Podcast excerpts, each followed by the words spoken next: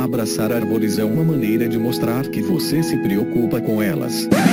1, 2, 3, 4.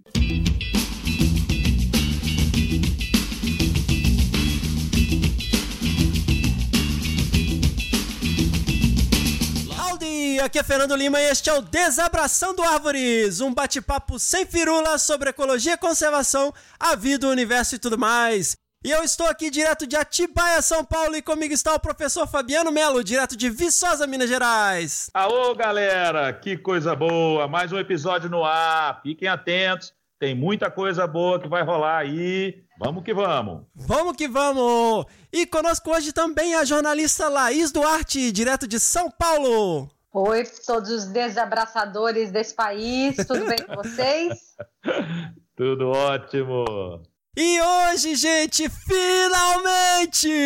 Ela, a jornalista mais hippie de todas, a nossa querida Paula Piscin, direto de São Paulo. E gente, finalmente eu tô aqui com vocês. É um prazerzão estar aqui. Mas eu não sou tão hipster assim, viu, Fê? É sim, gente. Eu tô aprendendo muito com você.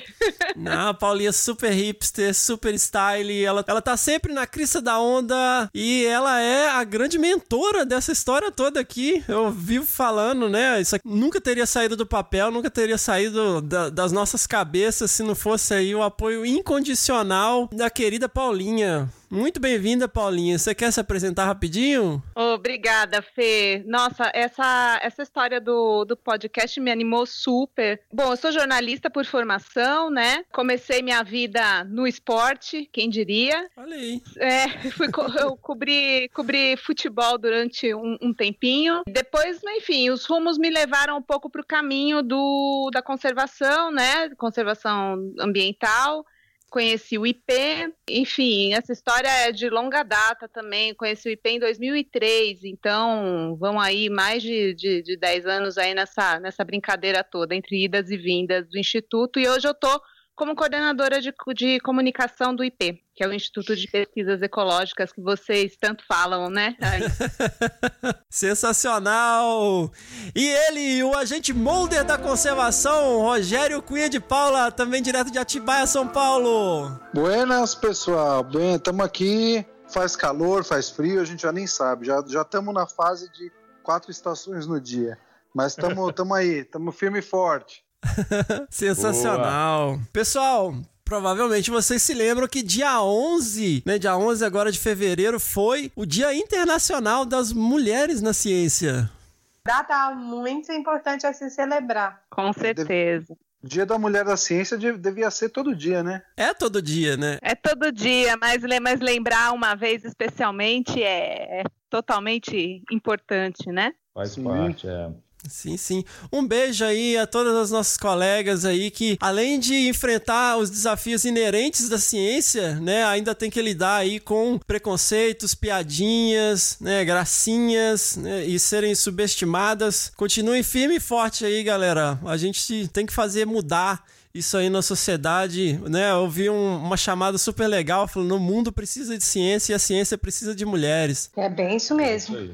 Eu estava lendo essa semana que no Brasil, se eu não me engano, eu não sei exatamente o tempo, mas que já são mais mulheres ah, produzindo ciência do que homens. Já tem uma estimativa disso. Então, aproveitando esse gancho, pessoal, quem são os cientistas? Eu gostaria de levantar aqui rapidamente essa discussão. Eu tava lembrando aqui, existe, né? Eu mencionei aqui no último episódio. O- a gente falou sobre o projeto dos Muriquis do Caparaó, né? Você mencionou, Bião? Sim, E a Serra do Caparaó é um lugar incrível ali na divisa com o Espírito Santo e Minas Gerais. E eu cresci numa vilinha ali perto, chamada Carangola.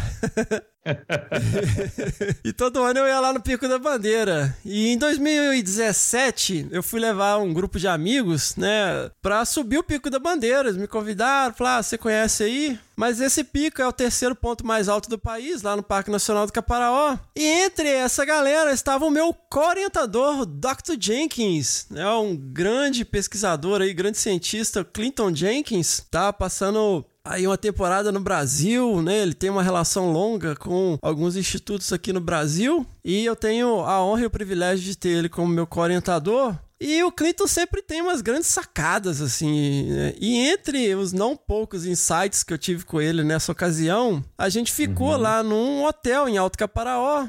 E sempre tem aquele livrinho de, de visitante, né? E em algum momento a gente foi assinar o livro de visitantes e eu assinei depois dele. E eu reparei que no campo profissão ele colocou cientista. Aí eu fiquei, olha só, que interessante, hein? E qual, qual que é Ué, a mas, conclu- mas qual que é mas a é- conclusão? eu nem, o interessante é a profissão ser cientista, você diz? Ele escreveu no campo profissão, ele colocou cientista. Cientista. É. Aham. Mas aí qual que é a grande surpresa? Por que, que eu não colocaria cientista? Vocês assinam? É, a gente não coloca no Brasil. Não, eu coloco É. professor, Professor, biólogo. biólogo. biólogo. Biólogo, né? É, é. E somos cientistas? Ué, fazemos ciência, não fazemos? É. Quem faz ciência é. Cientista. Isso aí é de... Pô, tá parecendo um programa de auditório, isso? pô. Vamos lá, pessoal! Quem faz ciência, todos juntos, ouvintes! Pô, eu, po- eu posso é- fazer um monólogo. Não, Não, a gente tá acompanhando o seu raciocínio, esperando pra ver onde que vai chegar. Aonde que vai chegar? Vai chegar aqui, ó. Eu olhei até na Wikipédia. Ó, um cientista, em um sentido mais amplo, refere-se a qualquer pessoa que exerça uma atividade sistemática para obter conhecimento. Em um sentido mais restrito, cientistas refere-se a indivíduos que usam o método científico. Ele pode ser um especialista em uma ou mais áreas da ciência, como, por exemplo, ciências biológicas, naturais e sociais. Beleza, está na Wikipédia em português. Mas se você olhar mais hum, abrangentemente, isso não pode ficar só na academia. Essa seria uma descrição simplória aí do que é ser cientista. Então, por que que a gente tem essa relutância em se auto-intitular cientista? Né? Somos cientistas? Biólogos são cientistas? São, quem, o biólogo que faz É. ciência é cientista. Eu acho, cara, que isso vem da nossa infância, que o cientista remete ao Dr. Jekyll lá, ou o Frankenstein, Dr. Frankenstein, ou o, o cientista maluco de jaleco. Pardal, né? É, Nossos- o cabo os descabelado. desenhos. É uma coisa mais caricata mesmo, né? Exato. Daquela, daquela coisa que a gente via em desenho. É, então, se você coloca cientista no, no, no Google e procurar as imagens, só tem imagem de gente em laboratório de jaleco. É interessante porque não faz, é, não faz uma conexão com o restante né, da- das profissões que efetivamente também desenvolvem ciência, né? Então, meus caros, eu gostaria aqui de fazer uma chamada. Eu já ouvi várias vezes, né, o pessoal falar, ah, mas a profissão cientista não é reconhecida, né, não, não tá estabelecida como profissão. Tá, mas o que que é estabelecido como profissão? É aquilo que está regulamentado no Ministério do Trabalho, certo? Seria esse o critério? Sem dúvida. Só que lá nas profissões regulamentadas do Ministério do Trabalho, você tem 68 Só? só. Vamos lá. Empresário não é profissão. Marceneiro não é profissão. Ecólogo não é profissão. Bancário não é profissão. Coach não é profissão. Não, mas- coach não é profissão né, nem regulamentada nem no mundo real, né? Vamos convenhamos. Ó, cara. Ó, rapaz, Nossos ouvintes Olha a polêmica! nós vamos receber coachistas aqui, hein, rapaz? Ai, ai, ai. Você esqueceu dos influenciadores digitais. Ah, isso não é profissão, né, gente? Também. Bom, tem gente que acha que é. É, ué. Ai, as ai, ai. profissões, as profissões é, mais é, recentes, né? Que daqui a pouco vão Exatamente. ser abraçadas aí. É, tem profissões morrendo e profissões surgindo, né? Isso. Aí, ó, ó, olha o coach aí, ó. Olha aí. Mas, hein, hein, meninas? Aqui a gente só desabraça, a gente não abraça nada. Vocês desabraçam não apenas árvores, né? É, exatamente. Então, gente, ó, agora, mototaxista é profissão. Ninguém duvida, né? Peão de rodeio é profissão.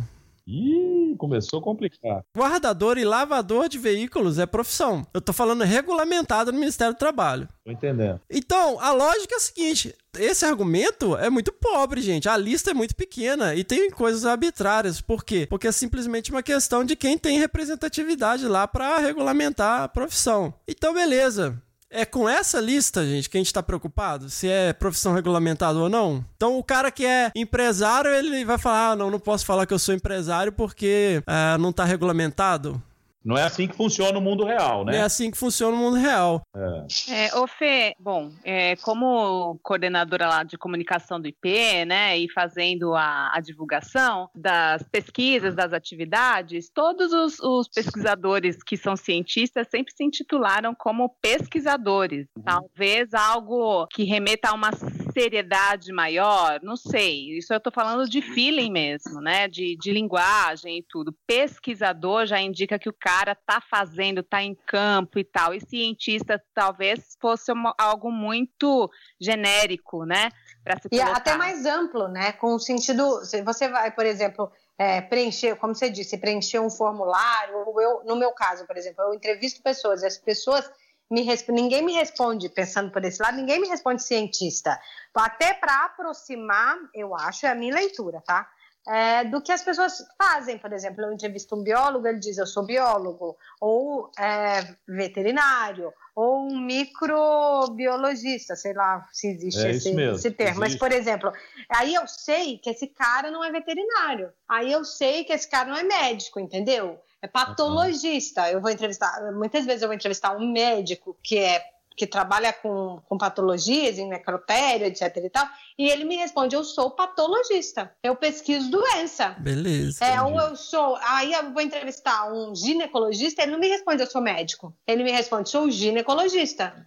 Todos Verdade. eles são cientistas na medida em que fazem ciência, né? Quando são pesquisadores. Mas eu, eu acho que, de repente, isso é só a minha leitura. Ele está tentando aproximar da função ou da carreira que essa pessoa escolheu ou exerce. Perfeito. Total, eu super, super vou na linha da, da Laís, assim, a gente fica, a, a gente tenta aproximar mais, tenta encurtar, assim, sabe, as distâncias. Então, tá bom, estou tô falando com um biólogo, eu sei exatamente o que o cara vai me trazer ou ele, o que ele pode me responder, né? Tô falando com É. engenheiro agrônomo, né? Tanto que tem gente que, por exemplo, é, é, no IP, né, que é engenheiro agrônomo e que hoje está fazendo outra coisa e que não se intitula mais engenheiro agrônomo, ou engenheiro florestal que não se, se não, não se intitula assim porque está fazendo outra coisa, né? Então, não necessariamente a formação em si, mas o, o, o cargo que ocupa e, e o que desenvolve, né, na sua profissão real, assim. Fantástico. Eu concordo com todos os pontos de vista e discordo de todos os pontos de vista ao mesmo tempo. Então, é, eu posso, posso incrementar? Vai lá, vai um lá, vai pra você lá. concordar ou discordar junto? É, eu acho assim que tem uma, um- uma coisa que a gente tem que pensar. Nem todos os biólogos, nem todos os agrônomos, nem todos os ecólogos, qualquer que seja, são cientistas. Né? É, eu acho certeza. que, que essas profissões elas têm um, um- um vasto campo de ação e uma delas é a produção do conhecimento através da geração da, da ciência. Você é cientista, você faz ciência, você é cientista. O fulano de tal que trabalha numa consultoria ali, ele vai produzir conhecimento para aquela, para aquele, para aquele fim. Isso não quer dizer que ele está produzindo ciência. Né? É. Então, assim, o, o- Ele está que- entregando um produto, né? Exatamente, exatamente, ele- que foi encomendado. É, né? isso isso é ciência, ele pode transformar aquele produto em ciência. Calma aí, cara, que eu tô só um segundo tirando a porra da tartaruga entrando na sala, que senão ela caga tudo aqui. Você tem uma tartaruga? É, Não, tem, três, você quer? Quer? Alguém quer? Tem. Uma pra cada, vamos aí? Uma pra cada? Quero! Tá Eu não doido? aguento, cara. Não, não dá para separar, porque elas são irmãs, apesar de elas Não, terem claro relações que dá, elas- homoafetivas. Deixa elas separarem. Dá para separar, gente. Não, dá, Elas- não dá, Bianca? Elas Elas não têm relações... falta? Vão, elas têm relações homoafetivas, estou falando sério. Então, gente. Elas têm mesmo, não é piada. Vai Loucura, separar o, o trisal agora? Não Mas pode. enfim, vamos lá, vamos lá. Então, galera, porque é o seguinte, cara, se você se considera um cientista, eu acho, tudo bem, a pessoa pode se. É... Peraí, vou, vou retomar aqui, que eu tava pensando nas tartarugas fazendo suruba.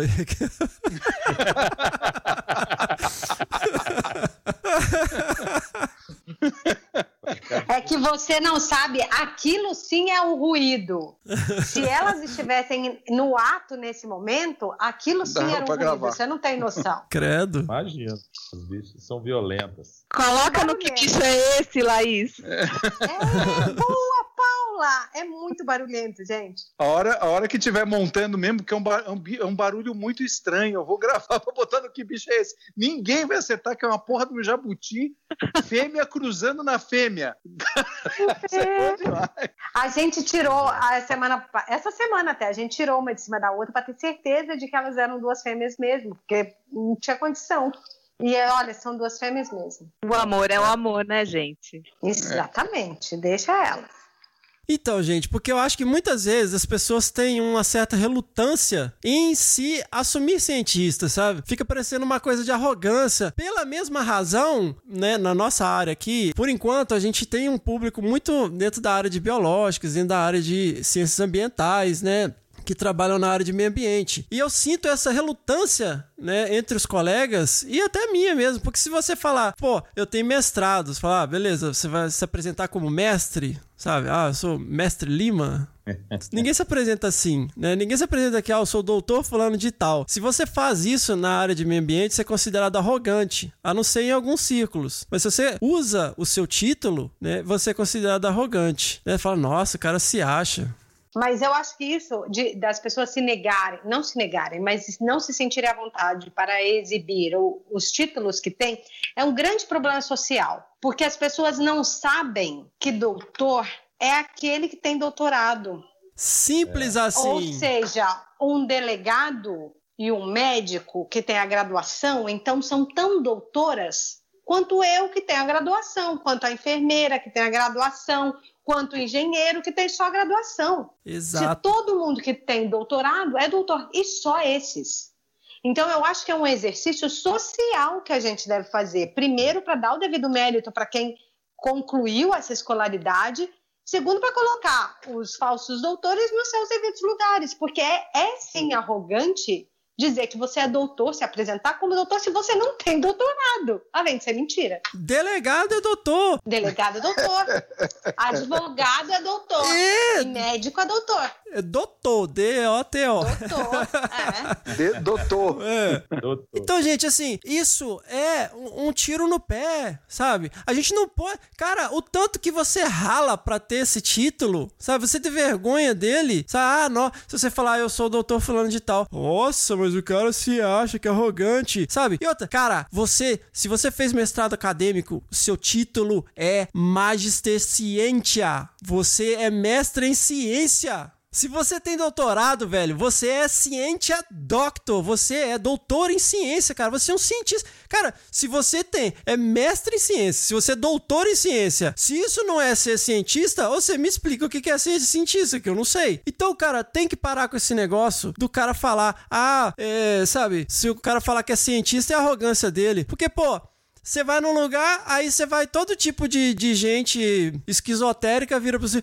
oh, porque a ciência prova que uh, a água é influenciada pelos nossos pensamentos, bererê, bererê. Falei, assim, pô, a vontade que eu tive de responder pra pessoa foi, cara, eu sou cientista, eu nunca ouvi falar disso, sabe? Isso não faz nenhum sentido. Eu tenho, tenho certeza que se a, a ciência comprovasse isso, provavelmente todos os cientistas iam ficar sabendo, porque ia ser uma revolução, né? Agora, pô, velho, e aí eu, eu falo isso, bicho, eu convoco agora todo mundo que se você faz ciência, se assuma cientista. Mete o pé, o nego pergunta, igual, tipo, 300 de Esparta, sabe? O nego fala, o que, que você faz? Eu sou cientista, porra!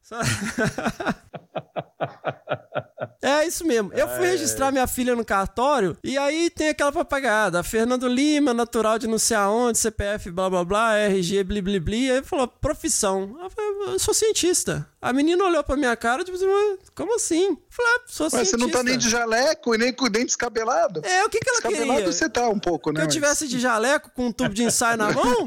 Pô, com um rato branco dentro do bolso? É, ué. Que e um síndrome, de cara. garrafa. Ó, mas eu posso te falar uma coisa? Você, eu sou doutor em filosofia. Você é O, PHD. Bi, o, o, Bião, o Bião também é doutor em filosofia. Não, o né, Bião é Não, doutor em não não. ciência.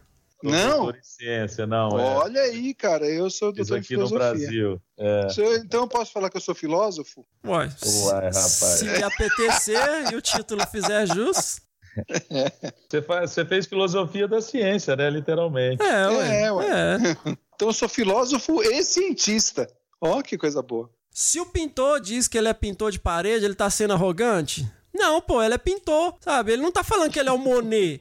Não, ele tá falando que ele é um pintor, é a profissão dele. Ninguém fica falando, ah, o cara, nossa, cara arrogante, tá falando que é pintor. Ah, não. Por que, que o cientista não pode dizer que ele é cientista? Por que, que o mestre não pode dizer que é mestre? Por que, que o doutor não pode dizer que é doutor? Então eu lanço aqui a campanha. Se você tá ouvindo a gente, seja você acadêmico, seja você consultor, seja você servidor público, quando alguém perguntar a sua profissão, você levanta e diz: sou cientista. E sou cientista, porra. Mete o pé no peito. Tenha orgulho. Sou cientista, vírgula, porra. E aí você vai na, na delegacia, você dá um tapa no balcão, fala, delegado, Isso. você não é doutor porra nenhuma, quem é doutor sou eu. Doutor porra. sou eu, porra. Eu tenho E dá um doutorado. tapa na cara do delegado. Não, mas antes Aí depois pergunta você se vai ter que chamar um outro- doutorado.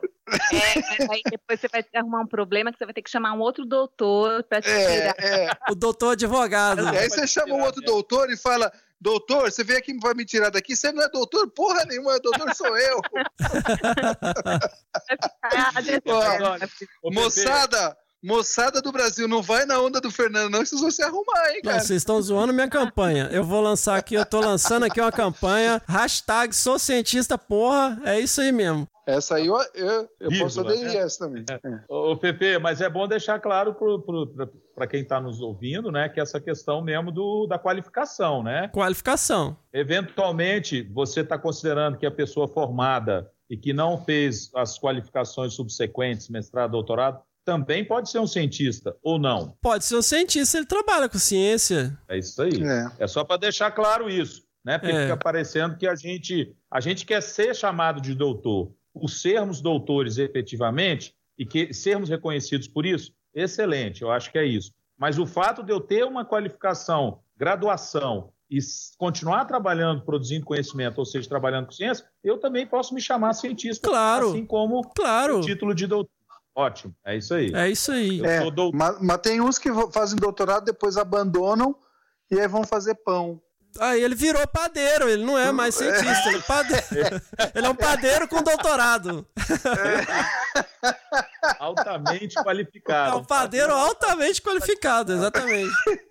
E que tá cheio por aí, né, cara? Infelizmente, nossos colegas que lutaram, ou então é um hiato, pode ser um hiato da vida, né? Ou o cara atendeu o chamado cósmico. Atendeu o chamado, é. Mas eu acho que tem essa coisa, cara. É- é- existe essa entidade que vive numa torre de marfim, que você vê aí nas vezes. O pessoal fica, ah, cientistas comprovam que a casa do caralho fica não sei aonde. Sabe, pô, cara, as pessoas que é, são avessas à ciência, né, e ficam usando essas coisas pra validar as abobrinhas que elas falam, a gente tem que levantar, cara. Você que tá aí sentado, levante-se, sabe? Tem um cientista dentro de você. Se assuma. Você que está aí sentado, levante-se ao líder dentro de você. Você que está aí sentado, levante-se ao líder dentro de você. Quantos Red Bull você tomou antes de co- começar a gravar? É, ele veio com uma história de que vinha com algo bombástico aí, né? É, Nossa! Mas, Fê, uma coisa que você está colocando aí, né? Eu acho que, enfim, tirando o- os excessos e tal, que a gente Ah, pode boa. o que eu vejo é o seguinte: é, a gente também precisa de um movimento em respeito à ciência, em respeito a- a- ao cientista, ao pesquisador, né, no Brasil. A gente vê que hoje a ciência está sem dinheiro para nada, é, todo mundo vive na pindaíba para fazer os seus projetos, as suas, as suas pesquisas, né? E a gente tem coisas super de ponta. Eu não sei como essas coisas de ponta aparecem realmente no Brasil, sem esse tanto de, de, de incentivo que a gente tem, sabe? Eu acho que até eh, se faz um pouquinho de milagre aí pelas coisas que a gente vê. Eu acho que, no fundo, no fundo, o que você traz aí pra gente é que as pessoas reconheçam que ex- existem cientistas brasileiros muito respeitados e que fazem um trabalho excelente e de ponta e que os próprios brasileiros não se reconhecem como tal. É, então, eu acho que pode ser até um movimento ah, que você começa assim na indignação e tudo, mas tem um fundo de verdade aí que pode ser super benéfico para todo mundo, né? Super de dizer que, gente, por favor, levem a ciência a sério, né? Não é assim, ciência não é isso, não é, é, falar que o ovo faz bem numa, num dia e no outro faz mal. Não é essa coisa que a gente vê, infelizmente, no, nos tabloides aí de, de, de, de notícias na, na, na internet, né? Ciência é algo muito relevante para todo mundo, né? Para toda a sociedade, ela reverte para a sociedade, né?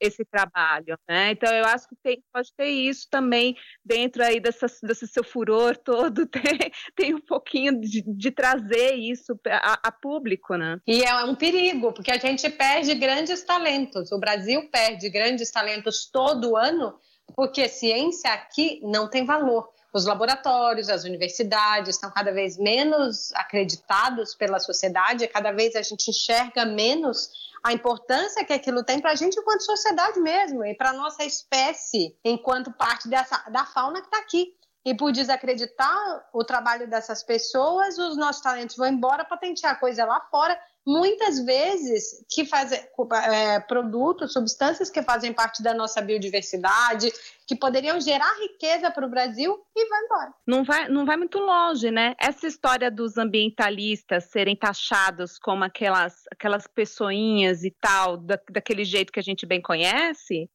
as pessoas não levam a sério esse trabalho, né? É, ambientalista ou cientista da, da natureza que estuda, é, enfim, biodiversidade, não é, é, como se diz, o fiscal da natureza, como tanto se, se, se colocou aí, né?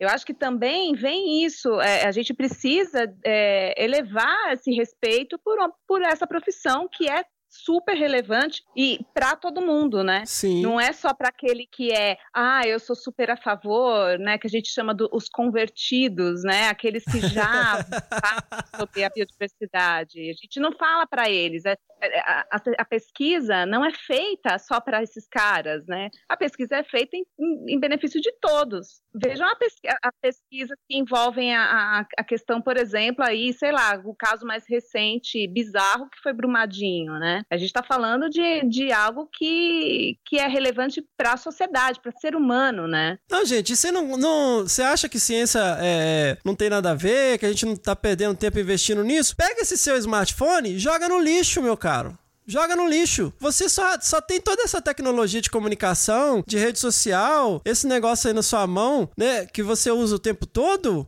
por causa da ciência. O carro que você anda é ciência. A pessoa que hoje está ouvindo com saúde para ouvir só conseguiu porque em algum momento da vida ela tomou uma vacina. Sim. Que, que num país tropical eliminou algum tanto lá de vírus e a pessoa hoje está bem. É, olha em sua volta, tudo que você tem é feito de ciência, é feito de polímero, é feito de tecnologia. Chega, gente. Eu queria só fazer um adendo também, Fefe, porque eu acho que é importante, que você, né, acho que a Laís estava comentando sobre a falta né, de conexão entre a sociedade e, a, e o mundo, né, o universo científico. Isso é muito grave. E hoje politizaram essa discussão. As universidades brasileiras Sim. estão sendo atacadas pelas classes média e alta do Brasil. Os brasileiros mais bem informados, teoricamente mais bem qualificados, do ponto de vista de acesso à informação, estão atacando a ciência porque politizaram a discussão. Isso é um absurdo. É ridículo. Estão levando a gente para um nível de retrocesso absurdo. E aí, tudo isso que a Laís falou em termos de, né, de, de prejuízo que a gente tem, está acontecendo. Né? As pessoas, a sociedade não identifica as universidades ou as, as, instituições que fazem pesquisa e não as valorizam. O governo vai lá então e diz: bom, isso aqui não é prioridade para o meu governo e deixam elas ainda mais prejudicadas. Né? Então, assim, é um círculo vicioso horrível que está voltando perigoso. a acontecer, perigoso, e a gente pode retroceder décadas em relação ao que a gente já desenvolveu. Beleza, pessoal. Vamos seguindo. Pessoal, eu queria aqui oficialmente começar a nossa campanha do Padrim. Boa, essa é importante. Opa! Atenção, pessoal, atenção. Você aí em casa que vai lá, gasta o seu dinheiro toda semana com duas, três canecas de chopp, o fardinho de cerveja. Que você que gosta de ouvir o nosso podcast, você que gosta de desabraçar árvores, isso tem um custo, moçada. Nós paramos de beber cerveja porque a gente tem que investir no nosso podcast. Eu não parei, Então nós não. precisamos. Pô, mas você acaba com o meu discurso de convencimento, engajamento. Eu, acabo, eu prefiro parar de fazer podcast que parar de beber cerveja. Você pode beber menos, né? Mas vamos parar. Mas não, moçada, é o seguinte, gente, a gente, né, já falou isso em vários episódios, a gente não ganha absolutamente nada com isso, né? A gente tá aqui de bom grado, começou a chamar muita atenção da gente esse descaso com a ciência, o governo cortando bolsas, né, de alunos de pós-graduação, bolsas de pesquisa, incentiva a pesquisa e todo mundo apático. E em algum momento a gente começou, cara, a culpa é nossa, a gente não tá conversando com as pessoas e mostrando como a ciência é importante. Não que tenha qualquer ilusão de que com o Desabraçando Árvores a gente vai mudar qualquer cenário. Mas é simplesmente porque a gente acredita e quer fazer a diferença. Nós não somos os melhores comunicadores, né? Talvez a Laís e a Paulinha sejam, porque elas são jornalistas. Mas a gente acredita nisso aqui. E a gente quer que outras pessoas se levantem e comecem a fazer, seja no YouTube, seja, né, aonde for que se sinta mais confortável fazendo divulgação científica, mas é, isso está gerando um custo, além do custo maior que é o nosso tempo, né?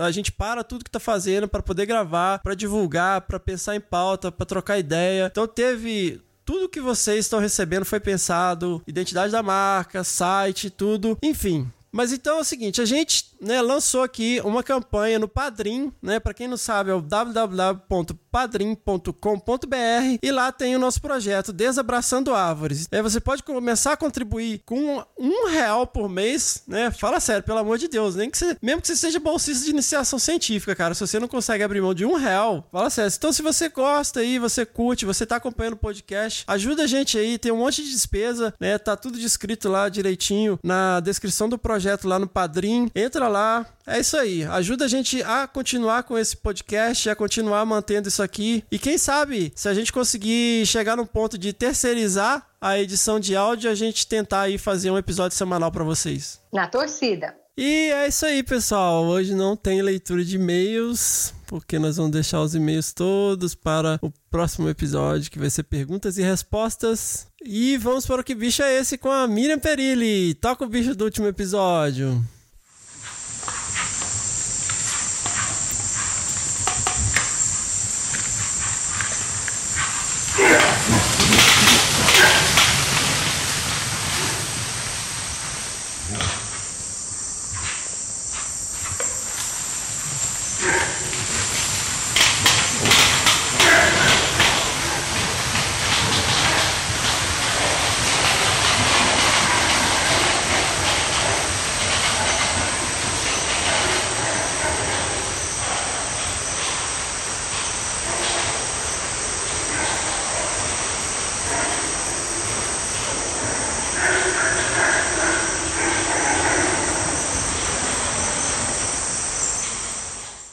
Então, Fernando, recebemos e-mails sobre quem é esse bicho?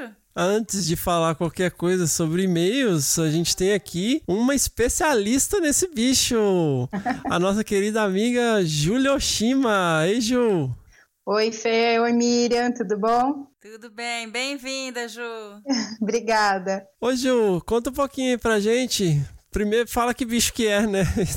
Explica qual que é a sua relação com esse bicho. É, então, né, você falou que eu sou uma especialista nesse bicho, né? Na verdade, é, eu tive o prazer de conhecer e estudar essa espécie nos últimos anos, quando eu comecei meu doutorado, né? É, essa espécie é a queixada, né? Que é um porco selvagem que a gente encontra né, em diversas florestas do Brasil. Então, a gente, é, quando a gente ouve esses barulhinhos na mata, né? Que na verdade são super altos, são os bandos de queixada que batem os dentes é, em sinal de alerta quando ouvem alguma coisa no mato e quando se sentem ameaçados e tal. Então, a queixada é a espécie que eu venho estudando no meu doutorado, né? Eu faço doutorado na, em- na Unesp de Rio Claro, no Laboratório de Ecologia Espacial e Conservação, estudando o movimento dessas espécies e como as mudanças na paisagem é, afetam esses movimentos. Olha aí. E que, como que esse bicho faz esse barulho, Ju?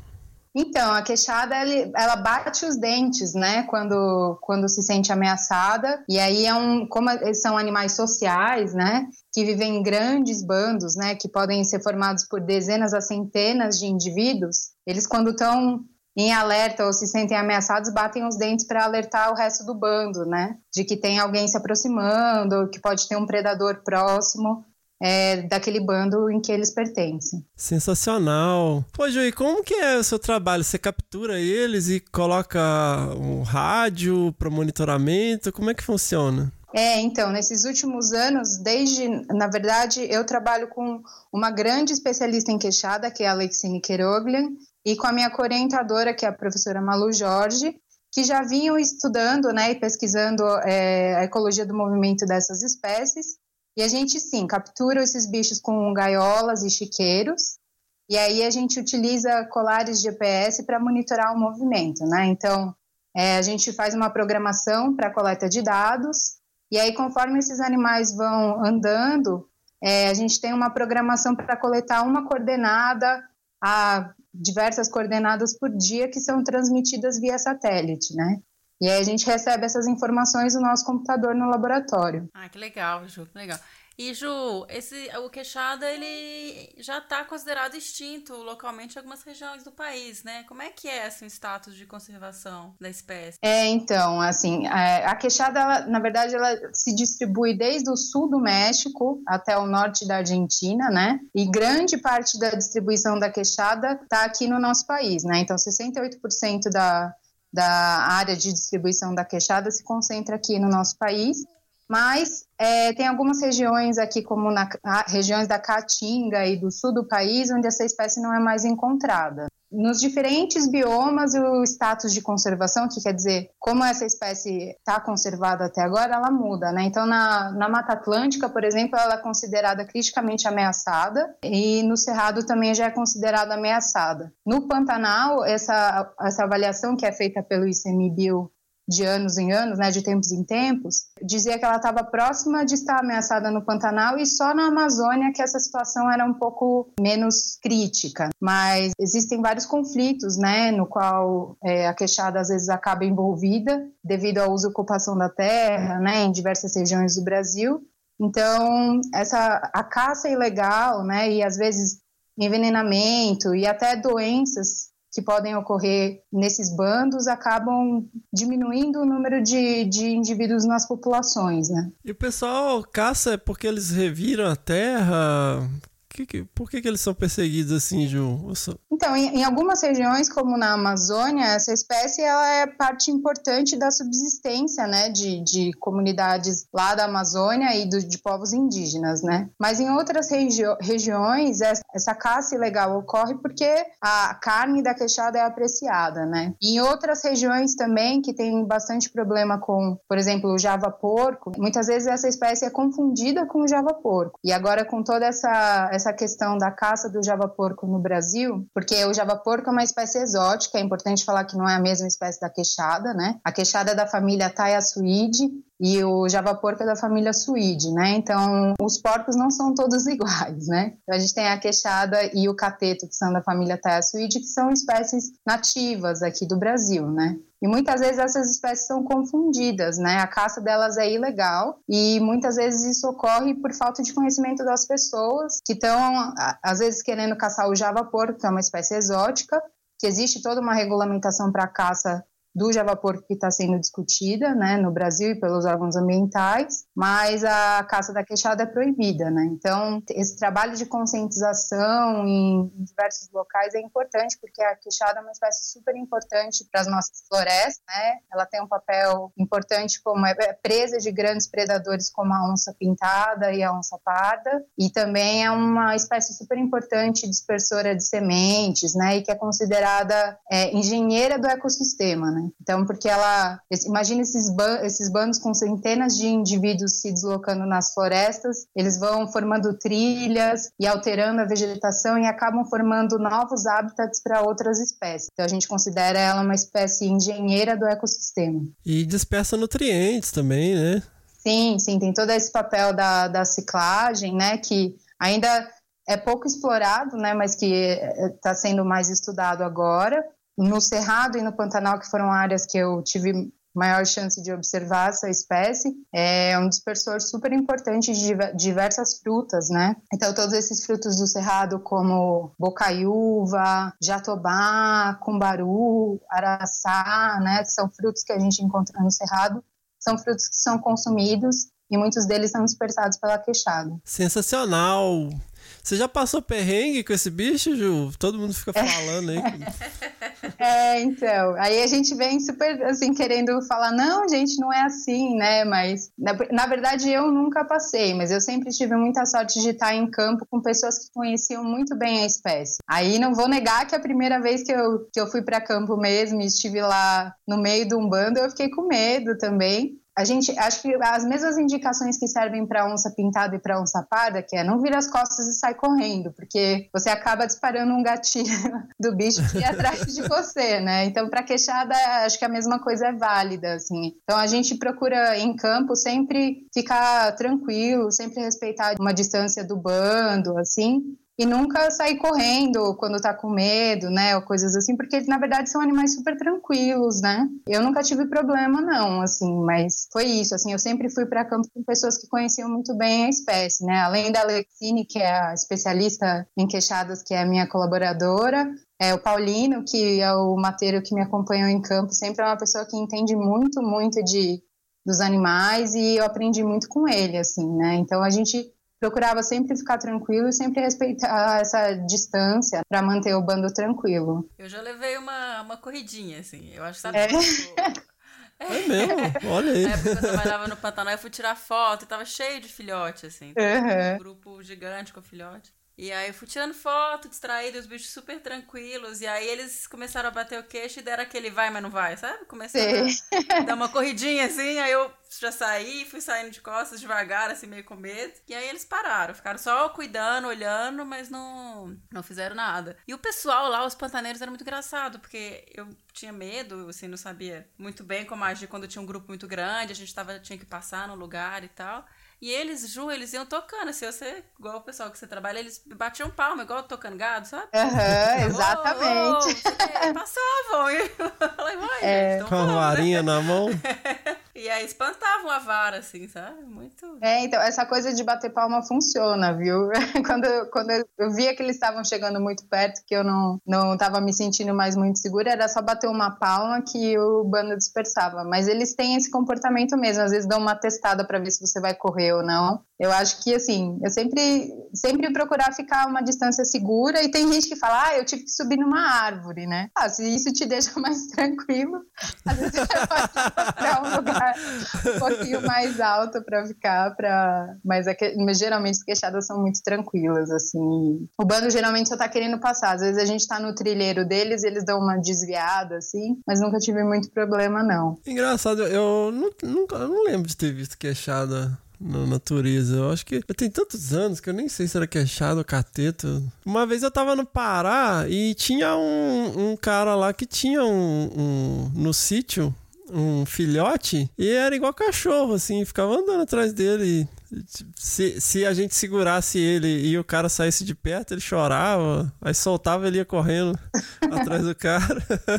É, tem uns casos, né, de uns filhotes que às vezes se perdem no bando, assim, e, e aí as pessoas nas fazendas às vezes criam, né, mas eles são super, eles são muito sociais, né, assim, então tem essa coisa de, de se apegar a quem criou ali, né. É isso, assim, acho que eles são é uma espécie super interessante, essa questão da, da dinâmica social é bem interessante porque é- a gente chama de fissão-fusão, né? Então, os bandos eles podem ser super grandes em certas épocas do ano, né? Você ter centenas de indivíduos. E aí, em outras épocas, quando o alimento está mais escasso, uma época mais seca, assim, esses bandos eles se sub- subdividem em subbandos. E aí os indivíduos podem, é, uma época tá passando parte da vida com um bando maior, depois se dividem em bandos menores e eles acabam encontrando e vivendo com diferentes indivíduos ao longo da vida, né? Então é uma essa dinâmica dos animais sociais é super interessante. Tem outras outras espécies animais como os golfinhos que também tem essa dinâmica, né? É, isso é muito legal saber, Ju, porque isso também pode ser uma das explicações porque de repente a gente faz uma mostragem com câmera trap um ano numa área e tem pouco registro e depois passa a ter muito. Isso, Isso pode é. estar relacionado a essa, esse, esse padrão, né? Dos gra- grandes grupos que estão meio que migrando de uma área para outra. Exato. E aí isso vai influenciar nos registros de- de- dessa espécie, provavelmente. O que, que é câmera trap? O que é câmera Às vezes as pessoas que estão ouvindo não sabem, ué. Armadilhas fotográficas são dispositivos que a gente coloca, amarra em uma árvore, que tem um sensor que detecta a presença de um animal quando passa, um sensor de movimento, e aí, aí ele dispara uma fotografia e registra os animais ali naquele equipamento. Então a gente Hum. coloca isso para identificar os. Dependendo da sua pergunta, você quer saber de uma, de uma espécie específica ou quais são as espécies que ocorrem em tal lugar, quantos animais de tal espécie. Então, você, depende da sua pergunta, você usa como uma ferramenta bem importante em estudos de, de monitoramento de fauna e de mamíferos, principalmente. Sensacional! E aí, Mi, quais são as respostas desse bicho aí? Quem acertou? Então, a gente tem aqui uma resposta da Amanda e da Isabela Mello, que falaram: Oi, Fefe e Miriam. Esse último bicho me deu foi um susto na hora que vocês tocaram o som, com o grande barulho que ele fez. Mas depois de escutar atentamente, percebi o som característico deste animal, o queixada, Taiaçu pecari. Essa bateção de queixo deles gera esse som muito legal e único. Ele realmente faz muito barulho quando está em um grande bando. Estamos aguardando o próximo. Abraços, Amanda e Isabela Mello. Então, o coletivo. O coletivo de porco é banda ou vara? O coletivo é vara. é. A gente sempre a gente sempre fala banda, assim, mas é uma questão nossa, assim, né? De, de acostumar de falar assim, mas coletivo de porco é vara, mas a queixada é um taiaçuíde, é um porco. é, mas é, mas é, coletivo sempre me perguntam isso. Ah, mas você fala vara? Eu falo, ah, gente, eu sempre falo bando, mas né, coletivo de porco é vara mesmo. Vamos lá, que tem uma resposta enorme aqui agora. Vamos lá. Nossa, vamos lá. O Matheus Costa escreveu: Olá, galera, boa noite. Me chamo Matheus e histórias de perrengues com esses bichos no mato é o que não falta na minha vida.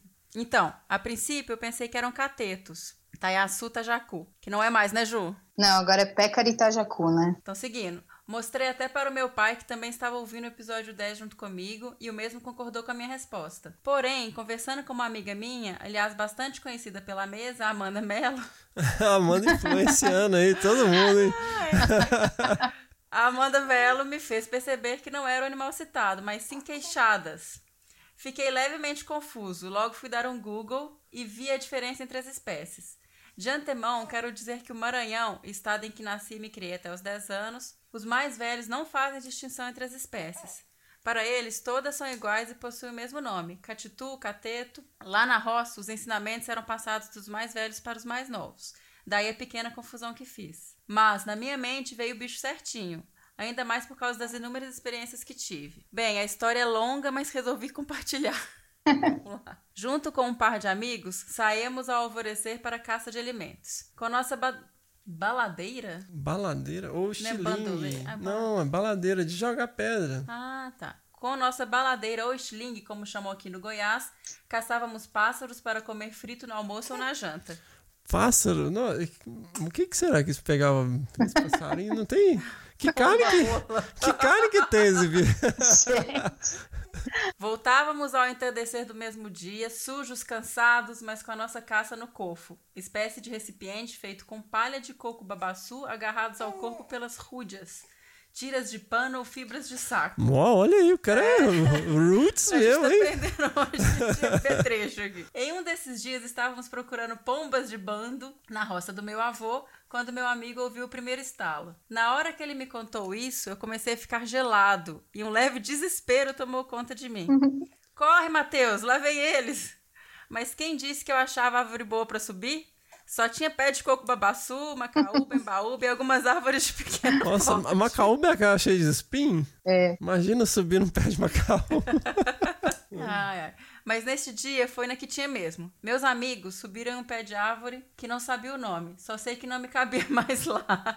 e eu, desesperado, enquanto eles, ri- eles riam da minha desgraça, gritavam comigo, escolhi, escolhi subir em um pé de coco babaçu. O que fez meu desespero aumentar mais ainda. Pois o detalhe era que eu tinha as pernas muito pequenas para conseguir subir em um tronco daqueles. Nossa senhora. Subia, caía, me ralava e os meninos continuavam rindo de mim. Cada vez mais os bichos se aproximavam e os estalos começavam a ficar maiores e mais variados.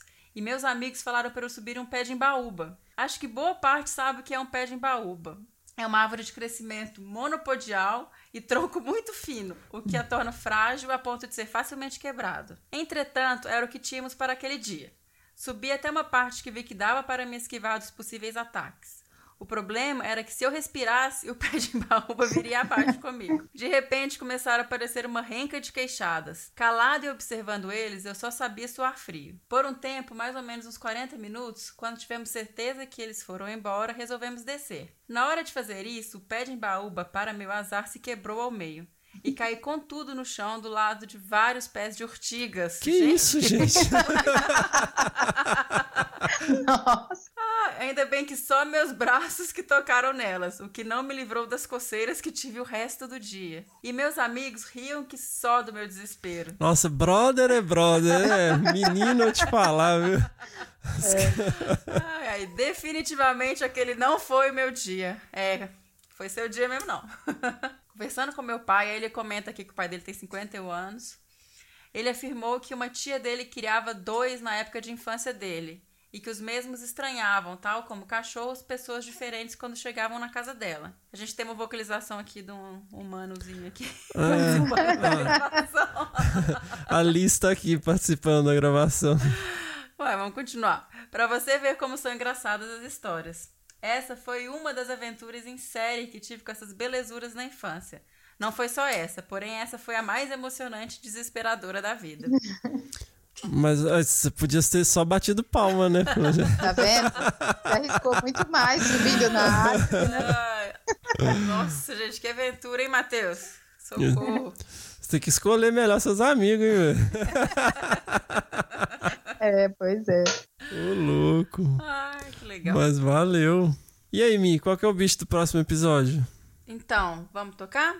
Toca aí.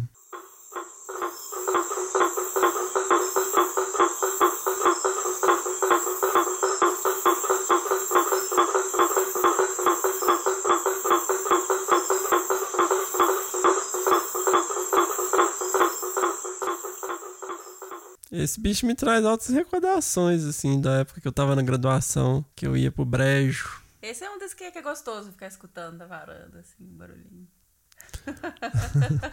Se você se tiver um mosquiteiro na frente.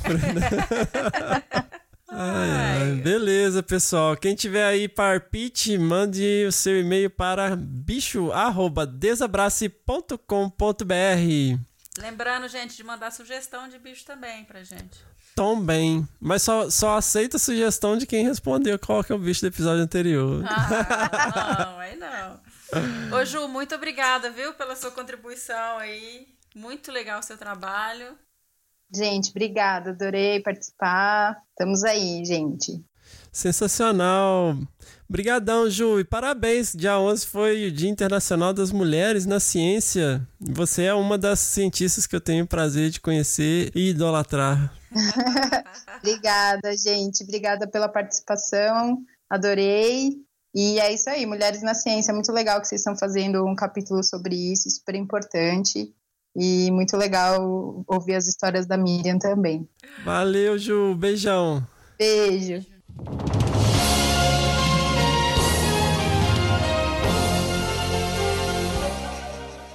E vamos para o episódio. Hoje a gente vai ter uma conversa com a Miriam Perilli, que vocês já conhecem aqui do Que Bicho é Esse? Ela que é bióloga e tem mestrado em Ecologia e Conservação pela UFMS, Universidade Federal do Mato Grosso do Sul, e doutorado em Ecologia pela Universidade Federal de Viçosa. E hoje ela é coordenadora do programa ELT no Brasil. Este programa que é a Iniciativa de Liderança e Capacitação Ambiental da Escola de Silvicultura Da Universidade de Yale, em parceria com a Escola Superior de Conservação Ambiental e Sustentabilidade, a ESCAS, que é a escola do IP, Instituto de Pesquisas Ecológicas. E acima de tudo, ela é mulher, esposa, mãe. E ela vai compartilhar aqui com a gente um pouco do crescimento profissional e como que ela lidou e ainda lida com esses desafios, né, da maternidade, de conciliar com a vida acadêmica, com a coordenação de um projeto, com a sua vida profissional e como que ela lida com essa questão de ser mulher, mãe, esposa e cientista. Lembrando que dia 11 de fevereiro foi o Dia Internacional da Mulher na Ciência. Muito bem-vinda, Mi. Obrigada. Muito bem-vinda, Mi, que na verdade esse projeto aqui é parte, cria- foi parte pensado por você, né? É, projeto de família, né? Projeto em família. Inclusive, a gente é o primeiro casal. Ah, é! Olha aí! Tem um podcast aí que tem. Ai, nós somos o primeiro casal da ciência fazendo um podcast, né, amor? Ah, cara. Ah, não que a gente fique fazendo questão, nós somos o primeiro casal. Ah, a gente é um casal, tá, gente? Se vocês não repararam ainda. Enfim, então, esse episódio nós vamos falar aqui com a doutora Miriam Perilli. Como eu sou suspeitíssimo para falar qualquer coisa, eu vou te pedir que você se apresente aí e conta pra gente um pouco das origens né, da tradicional família mineira. E vale marido entrevistar a mulher? Não, eu vou ficar quietinho aqui, você vai Ah. falando.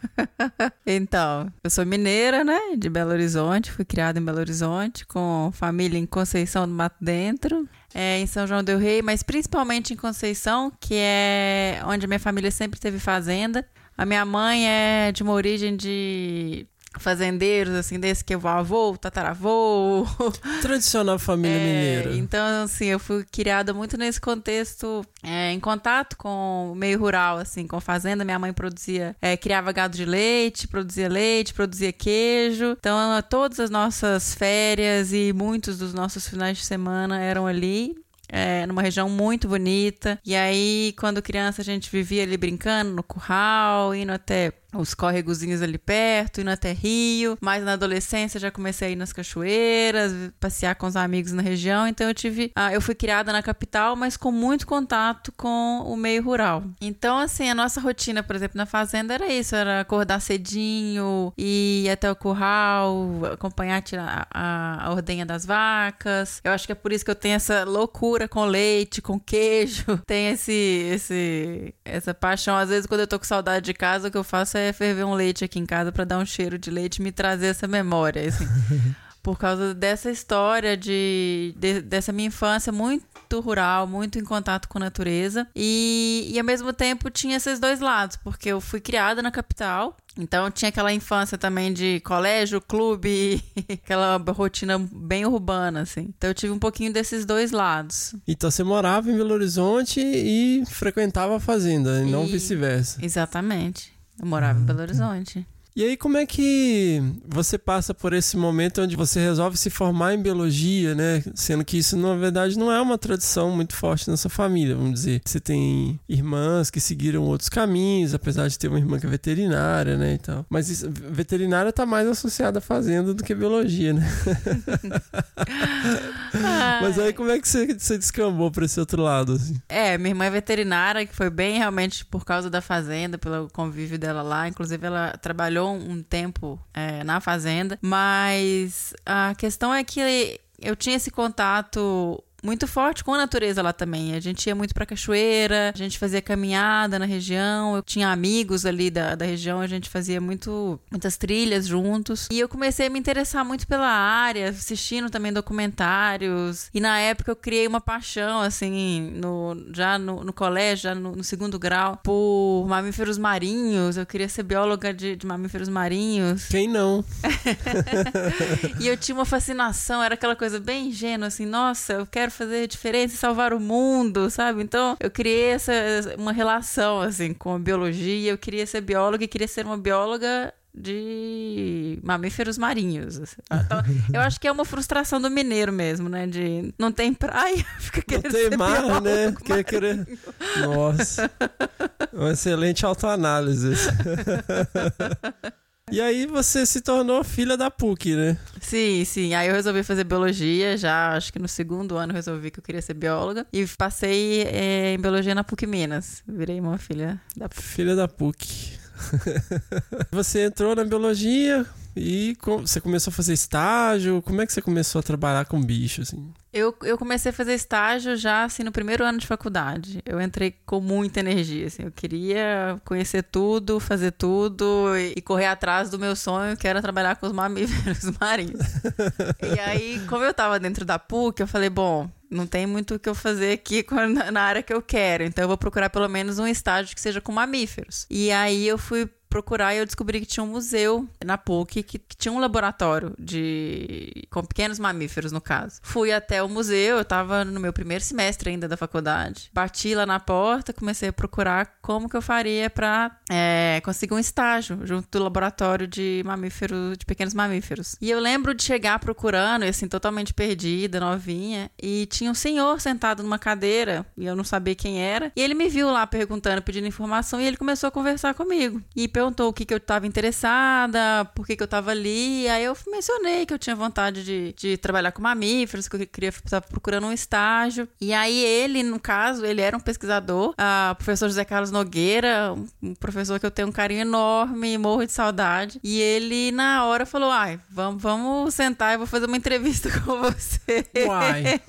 E a gente ficou conversando. Ele trabalhava na época em parceria com a TUD, Câmara. Ele, na verdade, era um professor da veterinária da UFMG. Trabalhava com morfologia, histologia, uma parte assim. E aí, na época, ele me levou para fazer estágio com ele. Para trabalhar, a gente fazia alguns estudos com morfologia de pequenos mamíferos, principalmente de, de pequenos marsupiais. Descreva o que que é a morfologia de pequenos Histologia, mamíferos. a gente ficava fazendo. Primeiro, ele era daqueles bem old school. Ele me pôs pra lavar a vidraria do laboratório por um bom tempo. Então, eu ficava ajudando e depois eu fiquei ajudando a montar lâmina, assim, de histológica de tecido. Eu lembro que o meu primeiro resumo para congresso foi uma descrição da área mamária de Metaquirus nudicaudatus, que é uma, um, um pequeno mamífero, uma cuiquinha. Então, eu fiquei um tempo com ele, depois eu comecei a trabalhar com a TUD diretamente, que trabalhava mais essa parte em campo, que era uma coisa que eu tinha mais vontade, né? Ah, grande Tude. Um grande beijo, Tude. É, se algum Tude- dia vier ouvir a gente. A Tude é, a gente fica rindo que ela é nossa mãe também dentro da biologia. Eu trabalhei muitos anos com ela e tenho uma gratidão enorme. Mas isso não foi aquele projeto gigante que a Tude tinha lá na Serra do Cipó, não, né? Foi também, sim. Eu- a gente começou trabalhando. Quando eu entrei, ela trabalhava, acho que na Serra do Rola Moça. E aí aprovou esse projeto na Serra de Cipó, então eu fui uma das, das estagiárias dessa equipe. E a gente trabalhava. Nossa, eu lembro.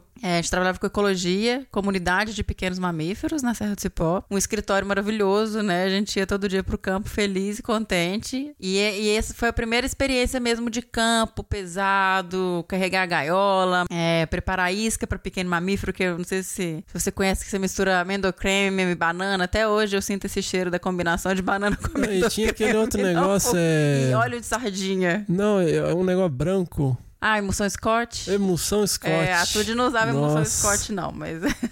e aí foi meu primeiro contato realmente com um campo mais pesado, com um projeto de pesquisa que tinha uma pergunta e a gente ia lá é, coletar dados em campo. Mas qual que era a sua rotina, assim? Ah, você ia para campo e você acordava de manhã. Qual que era a rotina típica de um dia de trabalho no seu estágio? No meu estágio, então, a gente acordava bem cedo, tomava um café rápido e ia para as nossas áreas a mostrar. A gente chegava, na verdade, um dia antes, colocava as armadilhas. Eu era responsável por duas áreas. Uma delas ficava a 9 quilômetros de distância. Então, caminhava toda essa distância, colocava armadilha, escava. E a gente ficava uma semana, acho que eram cinco dias, acompanhando e capturando pequenos mamíferos. Então, saía de manhãzinha, caminhava os 9 quilômetros, chegava lá, rodava todas as gaiolas que a gente tinha colocado. Se tivesse capturado um bicho, pegava, segurava, tirava medidas, colocava um brinquinho na orelha de identificação e soltava de novo. E a gente fazia isso repetidamente para ver, acompanhar a dinâmica de população e a comunidade, qual era a comunidade de pequenos mamíferos, ou seja, quais espécies a gente tinha naquele lugar. Beleza, e você ficou fazendo isso? Eu fiquei fazendo isso por, acho que esse projeto, eu não lembro se foram um ou dois anos. E nessa época também eu conheci um, um outro professor que trabalhava junto com a TUT, que era o Leonardo Oliveira, o Leozinho. Leozinho, grande Leozinho. E o Leozinho, eu sempre eu comentava com ele que eu tinha essa vontade de trabalhar com mamíferos aquáticos. E um dia surgiu é, uma vaga para um estágio com ariranhas no Pantanal. Aí surgiu essa oportunidade de fazer um estágio com ariranhas. Aí o Leozinho me passou o edital, a chamada pro estágio. E eu me inscrevi, ele me ajudou, etc. Me andei toda a documentação, carta de intenção, aquele protocolo para conseguir um estágio. E fui selecionada para esse estágio. Olha é, aí. Era com a professora, com a pesquisadora Miriam Marmontel. E era, na verdade, ela participava, era um dos projetos de pesquisa que tinha no Centro de Conservação, o Centro de Pesquisa do Pantanal, que foi criado pelo José Márcio Aires. Então, eu fui chamada. O José, o José Massoares do, do Acari? Isso, José Aires. Olha aí. Tem um papel importantíssimo também na, na conservação. É, fui, fui chamada para esse estágio e era um estágio de três meses. E eu estava ainda no meio da faculdade. Eu, foi, acho que foi em 2003, faltava um ano para eu me formar ainda. Então eu tranquei a faculdade durante seis meses e fui pro, pro Pantanal. Então, e, e essa coisa assim de, de ir pro Pantanal do nada? Você já tinha tido uma experiência assim de sair fora? Sair de Belo Horizonte para ir pro Pantanal não é uma terça-feira qualquer, né? Tipo, não é uma, uma viagem de intercâmbio, não é? Você simplesmente está indo para uma região bem inóspita, passar o dia inteiro num barco, assim. Como é que foi essa transição? Você tinha quantos anos? 20? Tinha 20. Foi, fui com um frio na barriga, né? Na verdade, quando eu, uma, na minha entrevista de seleção, a Miriam deixou bem claro que, olha, você vai ficar em uma fazenda isolada, a gente vai estar umas duas horas da primeira padaria, assim, totalmente é, ermo. Você vai trabalhar no rio, em barco, em situações que você vai ficar realmente, vai ficar longe de cidade, vai ficar um pouco mais isolada. Se eu topava e eu topei na hora. Então fui, fui com um friozinho na barriga, mas muito animada. Aquilo para mim pro Pantanal é, é, assim, ia ser a maior aventura da minha vida. É, e Pantanal, imagina, Pantanal. Eu tinha aquela imagem de Pantanal da novela Pantanal da Omissante, da Juma. Então, assim, a minha imagem de Pantanal era aquela coisa maravilhosa, que é realmente. Então, foi muito empolgante, assim, eu fui muito animada. E no caminho já, eu lembro que eu fiquei louca, eu pedia para tirar foto, porque na estrada a gente viu um monte de jacaré. E para mim era aquilo, nossa, tá solto. a gente tá acostumado a ver esses bichos em zoológico, né? Não tinha costume ainda. Então foi muito legal, assim. Aí no começo você vai tirando foto de tudo, depois você já não aguenta mais ver jacaré na sua frente. Cansa. É, mas foi fantástico. Então eu fui para lá para ficar esses três meses. Quando eu cheguei, logo no começo do estágio, as estradas para chegar na, no Rio, onde tinha pesquisa com as ariranhas, era um aterro na, na fazenda. E quando chovia, o fazendeiro não gostava que a gente ficasse andando, o gerente da fazenda, porque estragava o aterro. É, detona o aterro. Então a gente ficou uns dias sem poder ir para campo. É, eu fiquei muito frustrada, doida para ir para campo. E aí, nesse momento, como eu não tinha muito o que fazer, a minha orientadora passou para mim, que era a Miriam Marmontel, né? Passou a bibliografia para eu ir lendo, pediu para eu ir transcrevendo alguns diários de campo do mateiro que era o responsável por acompanhar as ariranhas. Então, eu fiquei fazendo mais esse trabalho de laboratório dentro da sede antes de ir pro campo. E aí, quando chegou a hora, fomos, fiquei mais fascinada ainda. A gente passava o dia inteiro procurando as ariranhas, acompanhando, né? Anotando é, informações de comportamento e tentando identificar o padrão de mancha, porque uma das características para você identificar um indivíduo de ariranha é aquele padrão de mancha que ele tem no pescoço. Então eu desenhava aqueles padrões e a gente ficava comparando para conseguir separar os indivíduos. Então a gente tinha que chegar em campo ainda de noitinha, assim, de madrugada, porque tinha que chegar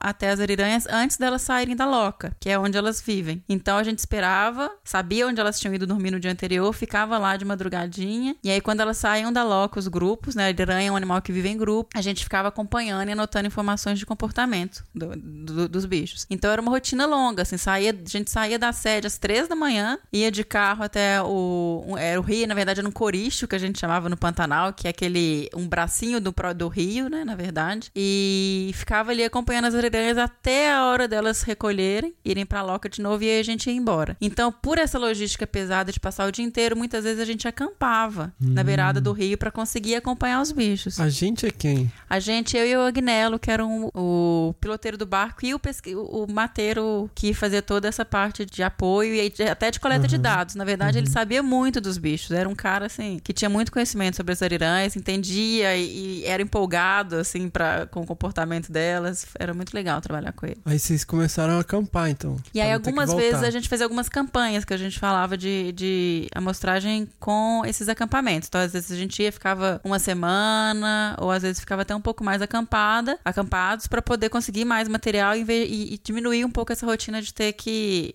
deslocar desde a fazenda de madrugada para poder chegar e ficar acompanhando os bichos. Então, uma das estratégias era acampar. Com isso, a gente também viveu várias coisas super legais e ao mesmo tempo assustadoras. Por exemplo? Teve, por exemplo, uma vez que a gente estava acampado próximo até de um pesqueiro, assim, num, mar- num areial, e eu escutei uns barulhos de noite e tal, só que era comum, ah, quando você acende a lanterna dentro da barraca, ficam alguns insetos em volta, e aí às vezes ficam batendo uns sapos, assim, ficam em volta da barraca. Então eu escutei os barulhos de noite, mas ok, devem ser os sapos, e continuei a dormir. E no dia seguinte eu acordei de manhã, a gente acorda de madrugadinha, né? O Agnello tava lá preparando já o carreteiro do dia.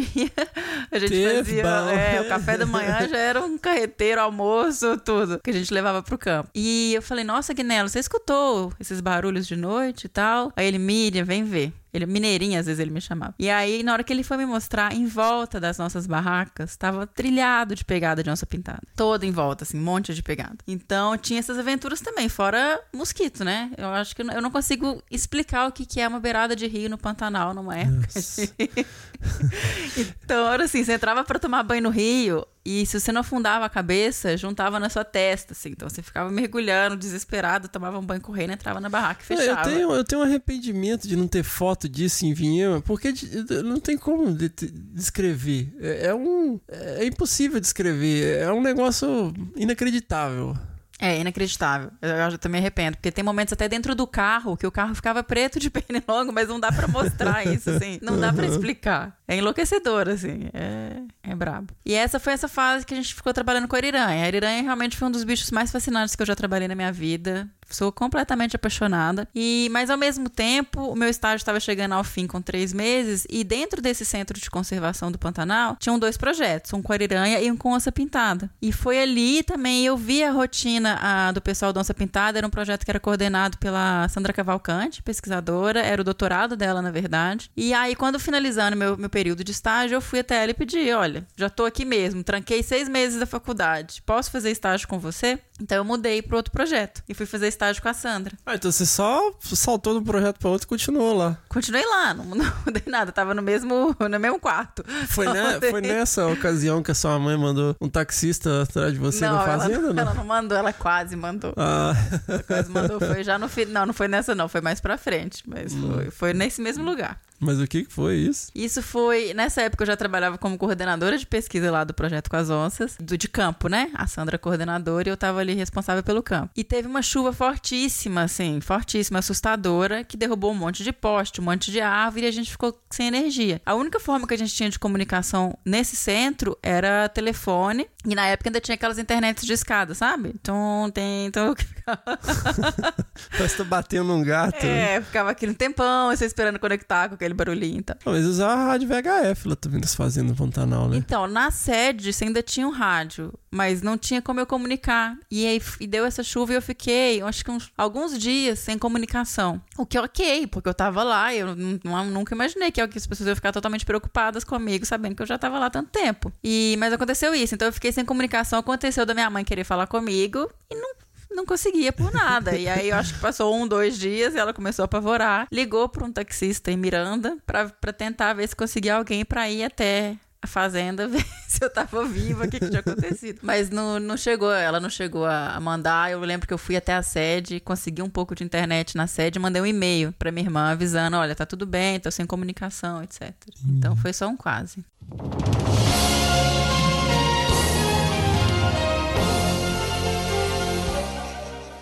Então, aí você pulou de um estágio pro outro. Traiu Pulei o de um movimento. estágio pro outro. é, pulei. E aí ainda tava, tava nessa época de captura de onça, porque a Sandra tava colocando, trocando, colocando colar GPS nos bichos. Você capturava com cachorro? Capturava com cachorro só. Ê, Lá não, não, não rolava de capturar com gaiola, era só cachorro. Aham. Então eu cheguei a participar de três ah, capturas. Uma eu ainda tava na Irã, então eu só fui ver a onça na hora que ela já tava capturada. E é aquela loucura, né? Eu acho que não tem. É muito impressionante. Na hora que solta os cachorros, você fica toda arrepiada. Não tem.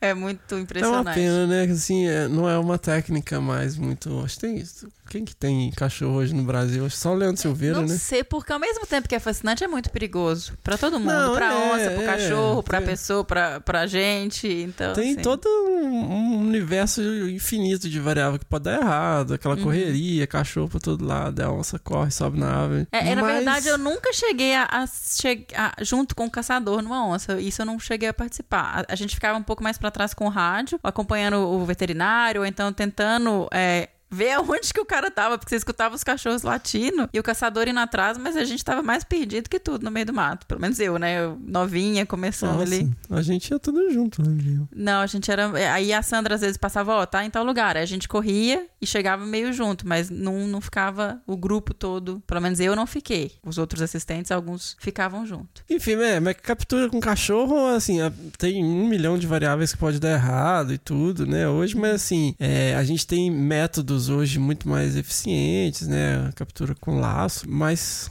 quem, quem já capturou com cachorro nunca esquece. Não.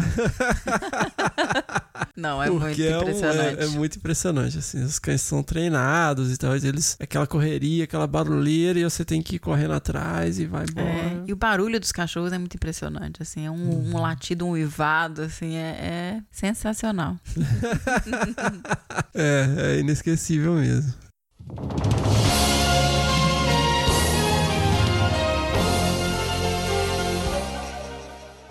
Mas aí você tava lá e você começou a assumir essa parte de campo ou você fez um estágio de três meses também? Fiz o estágio de três meses e voltei pra terminar a faculdade, né? Não, Uhum. não fiquei, mas voltei já tentando garantir que eu voltasse assim que eu formasse. Foi fisgada. Nossa, é, foi a melhor experiência da minha vida, assim. E o Pantanal é um lugar que não tem igual. É, eu sou muito apaixonada com, com esse bioma, assim. É muito bonito, é muito rico, é, é uma vida pulsando em todo lugar que você olha. É muito impressionante. Então, assim, realmente eu já voltei pra faculdade com planos de formar e voltar a fazer estágio lá de novo. Então, eu, vou, eu formei. No primeiro ano eu não cheguei a, a voltar pro, pro Pantanal, fiquei trabalhando mais um tempinho na- no museu. E na sequência, em 2006, eu voltei já como assistente de pesquisa da Sandra. Então, fiquei lá em 2006, 2007, ela estava nos Estados Unidos terminando doutorado. Então, mas aí exatamente o que, que é esse trabalho lá que você fazia, né? O que, que era essa pesquisa? Qual era a sua rotina, né? Porque você ficou tão apaixonado e você voltou para trabalhar nesse projeto. Então, beleza.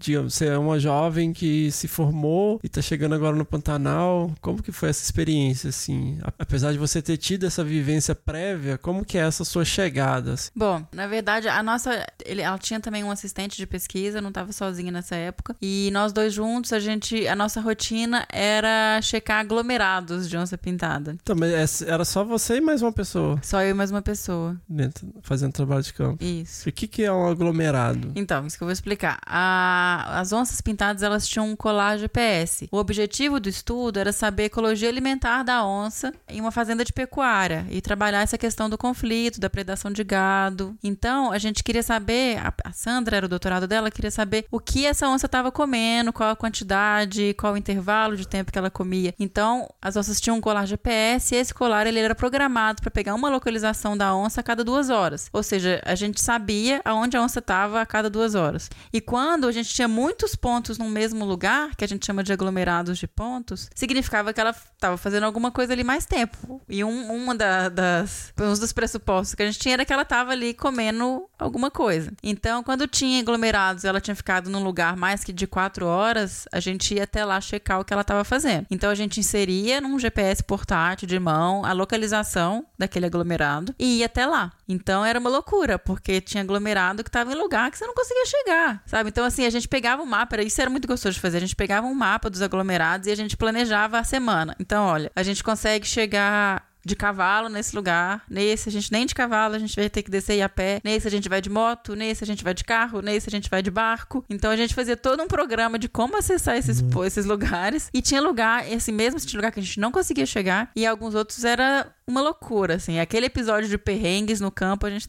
tem uma série pra contar, porque era. Sim, complicadíssimo acessar esses lugares, era foda. Ah, então, acho que vale a pena também explicar um pouco o comportamento, né? Porque, na verdade, a onça ela não almoça e, e- e segue rumo, né? Ela mata um animal, uma capivara, um jacaré, e ela passa ali algum tempo descansando. E ela Uhum. volta lá na carcaça, come mais um pouco, vai descansar. Então ela fica alguns dias nesse raio ali. E aí por isso que formam esses aglomerados, né? Você tem É. várias coordenadas num raio ali de, de o quê? De uns 500 metros, um quilômetro. É, não, até menos, uns 500 metros mesmo. A gente tinha uma distância, não lembro quanto que era entre pontos pra considerar um, um aglomerado, acho que era 100 metros, não lembro. É, sim, ainda mais se for um animal grande, assim, quando matava um cervo do Pantanal ou mesmo uma vaca, ficava vários dias se alimentando daquele animal. É, o bicho começa até a feder, né? Não, você chega a estar completamente podre. Carniça. Aquela história de que onça não come carcaça de, de animal morto é mentira. A gente, inclusive, achava bicho que tinha morrido, que não era a onça que tinha matado, e ela ia lá comer. Então, assim, fica ali os bi- o bicho podrão ela comendo. Então aí ela faz isso e depois vai caçar em outro lugar. Vai né? pra outro lugar. É. Vai pra outro lugar. Então ela Mas e aí, assim. você chegava nesses aglomerados e o que você fazia? A gente chegava no aglomerado e aí a gente pegava o ponto e ficava procurando em volta, até achar, né? Algum vestígio de um animal morto. E aí, quando a gente achava a carcaça, a gente tinha que pegar a cabeça, levar o crânio embora. Então, a Sandra deve ter um estoque de crânio. Enorme, porque a gente ia lá, pegava, porque um dos objetivos também era fazer algumas medidas pra ver se tinha preferência por adultos, jovens, dos animais que ela tava comendo. Aham. Então a gente ia, tirava fotos, anotava o ponto, via as características do lugar, pegava o crânio do bicho e voltava. Então a gente ia anotando assim todo esse padrão alimentar da onça, das onças, né, monitoradas. Você conseguia fazer o quê? Um, dois por dia? Então, a gente fazia o planejamento, depende. A gente fazia, eu acho que o máximo que a gente conseguia fazer em um dia eram três se fossem perto. Mas demorava, assim. A gente fazia. Imagino. Tinha lugares, teve uma vez que a, os do beirada do rio eram um dos mais complicados, porque a vegetação era muito fechada e meio brejo, a gente não conseguia acessar direito. E um num desses, a gente foi, a gente checou, acho que esse dia foi que a gente conseguiu checar uns três aglomerados, e no último, a gente tava assim, a 30 quilômetros linha reta pra cima do rio, Nossa. E nosso barco quebrou. Que sensacional. E Conte-me mais. a gente sentou, assim, isso era umas três da tarde, falou, ok, nosso barco, barco quebrou, a primeira casa que a gente sabe que tem aqui no Rio vai estar... acho que tava 35 quilômetros em linha reta. Não, tavam, não estávamos preparados, né? Assim, roupa de campo só. Eu acho que eu tinha um pacotinho de biscoito, alguma coisa assim. A Sandra tinha levado um pacotinho e só. Mais nada. Não tinha uma blusa de frio, não tinha repelente. Eu acho que não tinha lanterna. Muito Nossa. bom. é- Excelente não exemplo. Não façam isso, crianças. A gente devia ter, assim, um facão e... Ah, e um remo quebrou. Porque a gente teve que... Aí, o que a gente fez? Ainda bem que era rio pra cima. Então, vamos deixar o barco descendo e uma hora a gente vai chegar. Só que na hora que chegava nas curvas, em rebordo, o barco batia no barranco. Então, a gente tinha que... Alguém tinha que ficar toda hora meio que dando rumo pro barco. E um dos remos quebrou. Então, realmente era uma pessoa só. E a gente meio que combinou que revezava. Então, um ficava remando por uma hora e os outros dois podiam dormir e descansar um pouco. Porque a gente foi, a gente chegou nessa casa às seis da manhã no dia seguinte. Então, fomos descer no rio e começa a baixar uma neblina e frio. Teve um momento crítico do pernilongo. Eu tinha um protetor solar, a gente tentou fazer uma barreira física, assim, para os pernilongos não morderem a gente com o protetor solar. Passamos uma camada bem grossa, assim. E fomos. Foi um perrengue, mas também foi uma das noites mais bonitas que eu já vi, assim. Um silêncio, e aí vocês começavam a escutar bicho, mas nada, nenhuma, nenhuma casa perto, nenhuma luz, nenhum, nenhum vestígio de gente, assim. Então, foi uma aventura, mas foi muito legal, assim. Foi uma experiência... Chegamos exaustos, mas deu tudo certo.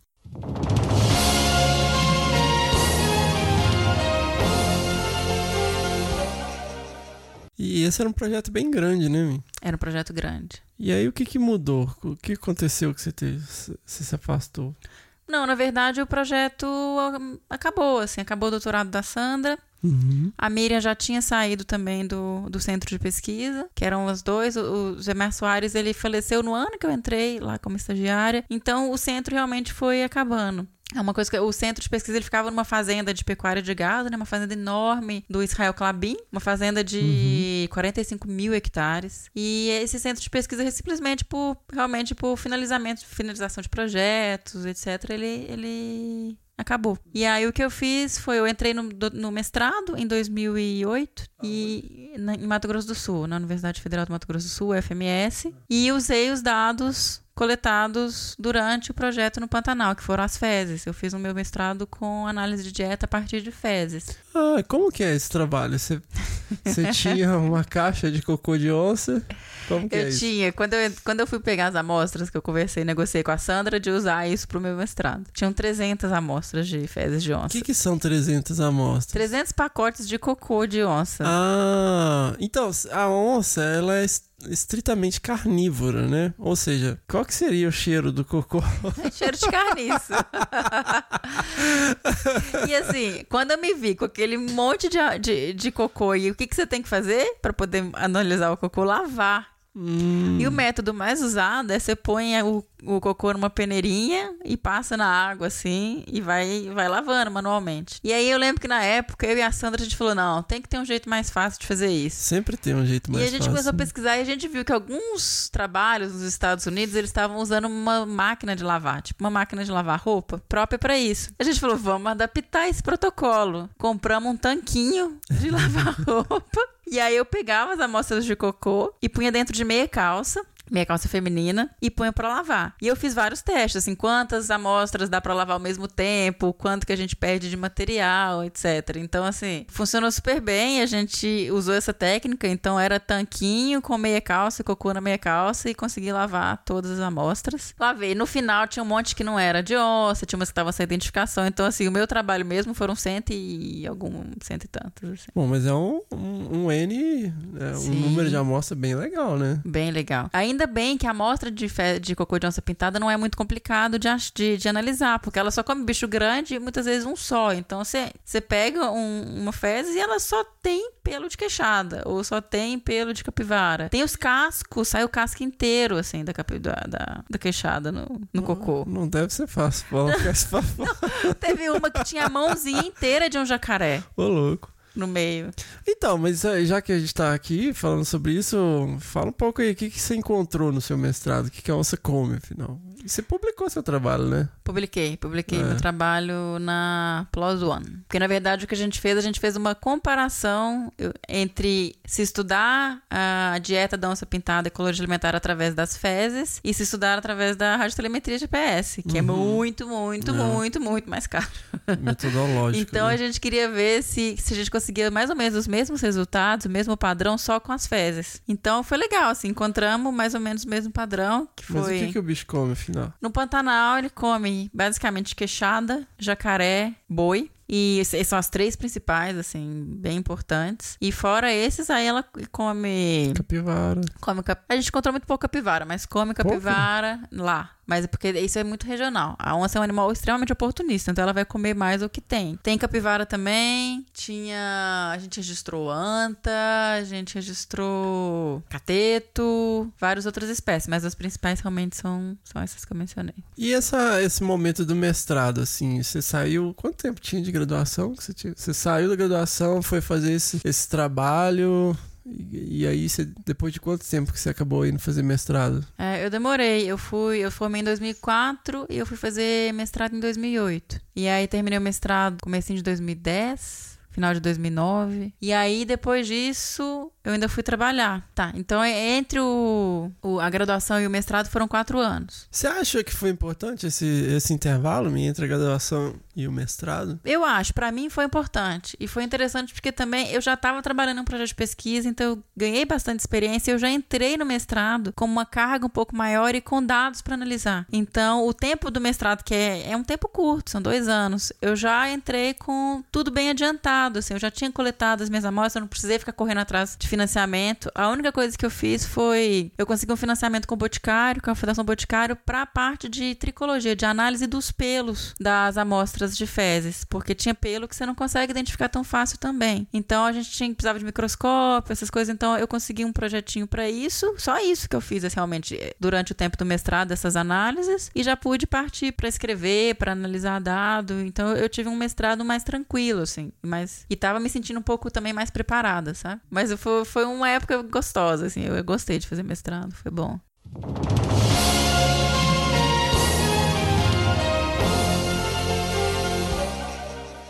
Então, aí você acaba o mestrado lá em Campo Grande. Lá em Campo Grande. E aí você faz o quê? Você fica lá em Ca- em Campo Grande? Não, eu acabei já, na verdade, assim, faltando alguns meses pra eu acabar, eu já saí de Campo Grande, voltei pra Minas. E aí terminei de escrever em Belo Horizonte e fui só pra defender realmente. E depois, assim que eu terminei o mestrado, ah, eu recebi um convite da Sandra pra para participar de um projeto de levantamento de onça pintada na Mata Atlântica. Aonde? Porque a Mata Atlântica vai Sim, desde eu hoje sei. Nordeste até a Eu- Argentina. o trecho que eu fiz foi um trecho de São Paulo até eh, Paraná. Assim, quase no Rio de Janeiro até o, o Paraná. Mentira. O trecho que eu peguei, que eu mostrei, foi da região sul do Rio ali, mas na verdade eu fiquei mais em São Paulo até chegar quase em Santa Catarina. Foi aquele trecho todo. E o trabalho era a gente, a gente fazia entrevistas procurando registros de, de onça pintada e das presas. Na verdade, a gente tinha um grid, assim, um, um- se jogava um, um grid a mostrar uns quadradinhos, assim, ao longo de toda essa área de distribuição e sorteava alguns pontos ali no meio pra gente ir até o lugar, fazer entrevista e tentar identificar e, e avaliar se tinha registro de onça pintada e de algumas presas específicas na região. Com os moradores locais. Com os moradores tá? locais. Então, assim, a estratégia que a gente adotou é, era eu e a, e a Erika Mediorini, na época a gente trabalhava juntas. Era a gente pegava no Google Earth, a gente ia lá e dentro do quadrante que a gente tinha que mostrar e olhava uma casinha que tivesse ali no meio do mato. E ia até lá. O que na época, assim. Quando eu penso hoje, eu realmente acho que a gente tava meio maluca de fazer isso. Porque duas meninas, a gente chegava, não sabia de quem era a casa, não sabia quem morava lá, não sabia o que era, não sabia. Podia ser uma área de, de coisa de, sei lá, sabe? De, de tráfico de droga, não sei. A gente chegava e ia lá. E batia na porta, ia procurando, a gente dava preferência pro- por caçadores, então a gente sempre procurava, perguntava quem eram as pessoas da região que tinham mais experiência com, com bicho do mato. E achavam, achamos vários caçadores que conversaram com a gente. Teve caso que a gente chegou, tinha tatu na panela, o cara oferecendo. É, a gente fazia essas entrevistas, que eram protocolo, assim, entrevistas já fechadas. Esse projeto foi junto com a Pantera. Pantera Foundation? Sim, Pantera e Procarnívoros, né? Na época eu tava trabalhando para o Instituto Procarnívoros Instituto para Carnívoros. para o Instituto Pro Carnívoros. Então, esse foi um trabalho, era uma parceria dos dois institutos. E a gente, eu fiquei trabalhando nisso, acho que uns seis meses seguidos, viajando. Então, era uma loucura, que você Uhum. mudava de cidade a cada dois, três dias, vivia de mala, assim. Foi. Você e a Erika. Eu e a Érica. A Érica chegou, o pai dela deu pra ela um daqueles teasers, sabe? Era a nossa única. De dar choque? De dar choque.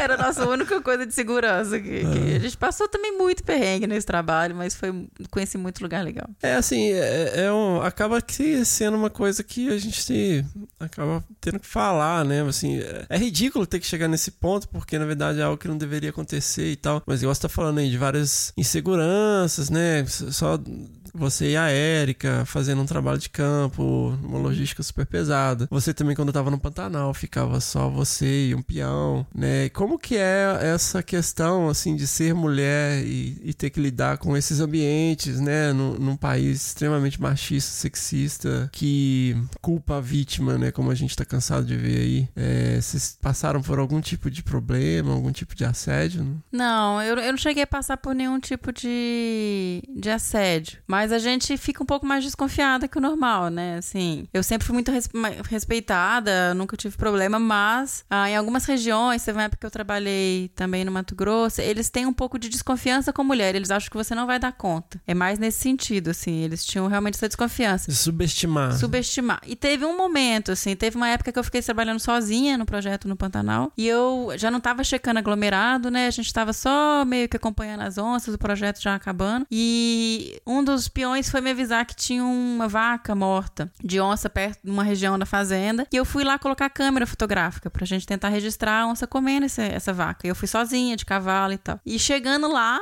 eu saí, não tinha ninguém sabendo onde eu tava, e eu vi o cachorro dele chegando. E não tinha o menor sentido ele estar indo ali. O cachorro sozinho, né? O cachorro sozinho. E assim, o cara não tinha por que estar ali ali também. Eles já tinham voltado do horário de trabalho deles. E nessa hora, eu acho que por isso, por ser mulher, eu tive pavor. Assim, eu corri, fechei tudo, pulei no meu cavalo, fui embora. E assim, depois eu vi que ele tava lá realmente. O que ele me falou era que ele ia me dar um susto. Ele ia esconder no mato e, e na hora que. E provavelmente podia ser isso, mas eu não quis correr o risco de saber o que era, sabe? Então, assim, eu acho que a gente fica um pouco mais desconfiado. Igual eu falei agora, duas meninas indo nos lugares sozinhas. O problema não é ser menina, a gente dá conta de fazer tão bem quanto os trabalhos. Mas a gente tem essa imagem de ser mais vulnerável. Então é mais nesse sentido de, de do risco da pessoa achar que a gente é vulnerável e tentar alguma coisa. Então, assim, eu sempre tive mais desconfiança, sabe? Teve, na verdade, teve um caso que foi desagradável, que eu tava trabalhando no mato e um mateiro veio e me deu um, um abraço, assim, por trás, sabe? E eu assustei nessa hora também, dei uma mega cotovelada nele, fiquei muito brava, muito brava mesmo, assim. Xinguei, xinguei, xinguei, ele ficou morrendo de vergonha, pediu desculpa, chorou. Mas isso foi um momento também que eu, me, que eu assustei, assim, que eu falei, uai, o que que tá acontecendo? O que que esse cara tá querendo? E aí ele falou que entendeu errado, porque eu, eu acho também que eu, eu sempre tive esse jeito que parece ingênuo, e eu era realmente bastante, e muito amiga de todo mundo, muito aberta, conversa, e aí quer ser educada com todo mundo. Então, assim, às vezes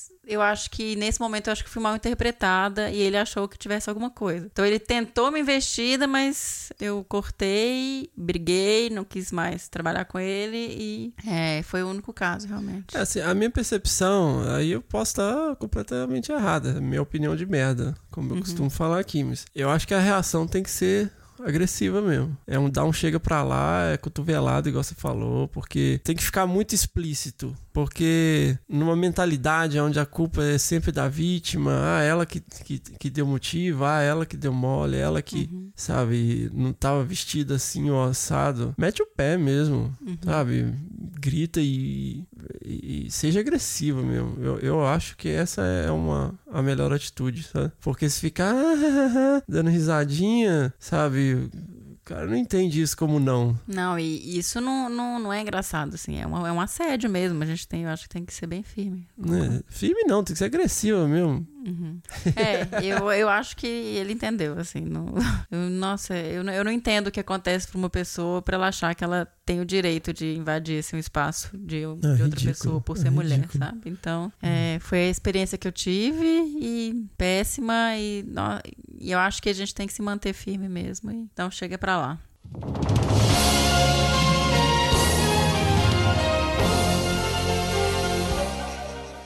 Tá, e aí nesse trabalho na Serra, você ficou aí quanto tempo fazendo isso? Fiquei seis meses seguidos. E aí, a partir desse trabalho, a gente escolheu uma área que tinha mais potencial de ter onça para fazer uma amostragem com armadilha fotográfica. E aí, a gente foi trabalhar, então, na Serra de Paranapiacaba, interior de São Paulo. interior de São Paulo. Foi fazer uma amostragem com câmera lá. Inclusive, você participou dessa amostragem. Inclusive, foi- não, não foi uma das minhas melhores experiências também, não, porque eu tava num momento. Eu fui, que eu tava. Eu tinha acabado de defender o mestrado, né? E eu tinha, eu fiz um monte de análise com armadilha fotográfica e tal. O pessoal tava bastante feliz na época com a abordagem que eu tinha usado e participei assim de vários trabalhos de campo, eh, acompanhando outros projetos para ajudar na parte de delineamento amostral e tal. Só que nessa época eu acho que eu tava num momento bem confuso. Eu Eu tava com 10 quilos a mais do que eu tô hoje, completamente fora de forma. E eu carrega, carrega na mesma mochila, né? Que eu carrego bastante coisa. Né? Mas naquela época eu tava muito exagerado, assim, com coisas que eu levava e. Nossa, pa- passei mal no campo. Não Eu aguentei. fiquei sabendo, eu não tava, mas eu... não aguentei acompanhar. Foi uma piada. Foi ridículo. Nossa, mas o campo era muito pesado. Era muito trash. Era muito pesado. Nossa. Eu lembro, ah, um dos nossos principais parceiros nesse, nesse campo foi o Alexandre Martensen. Tanque. Tanque. O nome trabalha- já diz, né? que trabalha com, Como com- que ele trabalhava é? com aves no lugar e tal, então ele conhecia bastante, tem uma casa da- na região. E eu lembro quando a gente mostrou os pontos das armadilhas fotográficas do grid, do grid do Fernando. Eu só faço delineamento amostral, vocês que se viram pra colocar as câmeras. O tanque, ele olhava e falava: Mas, gente, vocês estão maluco. Como é que nós vamos chegar aí? Então, assim, os pontos eram super difíceis de chegar, o acesso. Tinha dia que você caminhava e abria trilha, e abria trilha, ficava meio dia, e na hora que você vê, você tinha andado 500 metros. Não, mas em minha defesa, eu vou falar. As pessoas pegaram o trabalho que eu propus e fizeram o desenho na cabeça delas. Eu falei, não, você tem que ajustar de acordo com o terreno. Não, mas não tinha jeito ali, ué. Tinha, tinha. E, então foi um trabalho puxado e fantástico também. Eu acho que eu nunca entrei numa Mata Atlântica de um porte e de um estado de conservação igual lá. Um matão, né? O que sobrou. É um matão, é um matão bonito, ali, né? assim, fantástico. Uhum. Difícil de andar, mas por isso mesmo que tá, tá salvo ainda. Eu achei mico-leão preto lá. Pois é, você contou depois, que legal. É perto da casa do seu Antônio, ali a gente foi andar lá procurar mico-leão. Seu Antônio, cheio de história de onça. Cheio de história. Ah, então, a gente fez a mostragem ali nessa época. Então, ficamos, acho que foram três meses mostrando. Esses dados depois vieram fazer parte do meu doutorado. Olha aí. Então, mas eu não fui fazer doutorado direto. Então, mas aí acabou esse trabalho, o que, que você fez? Aí acabou esse trabalho, eu queria fazer doutorado, eu queria fazer no Pantanal. E eu já tinha, assim, o que eu queria saber. Eu queria ver qual que era o incremento populacional em onça pintada em áreas com gado, se tinha aumento de taxa reprodutiva. Tinha um monte de pergunta meio pronta, assim, na minha cabeça. Tava estudando muito isso. E na época eu queria fazer o doutorado com o, professor que foi o mesmo orientador da Sandra. Da Sandra, que foi minha orientadora do Pantanal, né? É que trabalhava na Utah State University em Logan. E eu fui até lá conversar com ele, ver as possibilidades, etc. E quando eu tava lá, eu me bateu uma ficha de que não era a hora ainda, não. De fazer o doutorado? Não, eu não. Por quê? Eu não sei, eu, eu não, eu não senti que, que eu tava pronta pra fazer lá, assim. Eu não sei se também eu tava muito tempo fora, muito tempo morando fora e viajando e fazendo projeto, e eu tava querendo dar uma sossegada. E tava com dificuldade de conseguir recurso na época também. E eu, na, eu achei que não era hora. Eu voltei pro Brasil e falei, vou trabalhar um pouco, depois eu, eu entro no doutorado, mesmo porque eu queria entrar no doutorado com o meu projeto dos sonhos. Então eu queria correr atrás de financiamento, de parceria, e fui trabalhar. E nessa época eu fui trabalhar na Bicho do Mato, meio ambiente. Olha aí. Voltei pra Tude. e foi uma experiência muito legal. Bicho do Mato Meio Ambiente, que é uma empresa de consultoria. Que é uma empresa Em de Minas consultoria Gerais. de Minas Gerais, da Atude do Roberto Murta. E fui trabalhar com eles lá. E foi uma experiência fantástica, que foi uma experiência um pouco mais profissional, de escritório, Sim, sim. de ter horário. É o segundo setor, né? É, de, assim, eu tinha horário fixo, então eu entrava, tinha que assinar, ter todas as minhas horas de, de carga horária. E foi legal, assim, que foi a primeira vez que eu consegui me organizar até melhor, sabe? Eu conseguia ter uma rotina fechada porque eu tinha um horário de trabalho. Eu fechava ali, ia pra casa e estava tudo ok. E nessa época eu trabalhava revisando relatórios do pessoal. Também a gente, eu participei de um plano de manejo, de um parque lá, de uma, uma reserva em Minas. Então foi uma experiência muito boa, assim, esse tempo que eu fiquei trabalhando com consultoria. E aí foi uma experiência legal, foi muito bom trabalhar lá com o pessoal, foi, tinha uma equipe muito boa. E daí eu comecei a correr atrás do doutorado de novo. Então eu fiquei lá um tempo. De onde que vem você sentir necessidade de falar, "Ah, eu preciso fazer doutorado? Vem mais do, da minha paixão por, por fazer pesquisa, assim. Eu sempre gostei dessa questão de ciência, de, de testar hipóteses, de pensar em projetos, de querer, de ter essa curiosidade de saber um pouco mais de ecologia dos animais e, e de ecossistemas. Eu, eu sempre tive uma, uma fascinação por isso, assim. Adorava, sempre, adorava, não gosto ainda, né? Mas agora um pouco menos. Ler livros é, de ecologia, de história natural. Então, isso estava me fazendo falta, porque o trabalho da consultoria é legal, e é legal principalmente que você consegue visitar lugares diferentes e conhecer grupos de espécies diferentes, isso é fantástico. Mas ao mesmo tempo eu queria voltar realmente para a parte acadêmica. E aí eu fui procurar onde fazer o doutorado, né? Eu já tinha desistido de fazer em Utah, vou fazer no Brasil mesmo. E aí pensei, ok, faço no Brasil, faço um sanduíche no meio para ter uma experiência fora. O que, que é esse negócio de sanduíche? Sanduíche é quando você faz um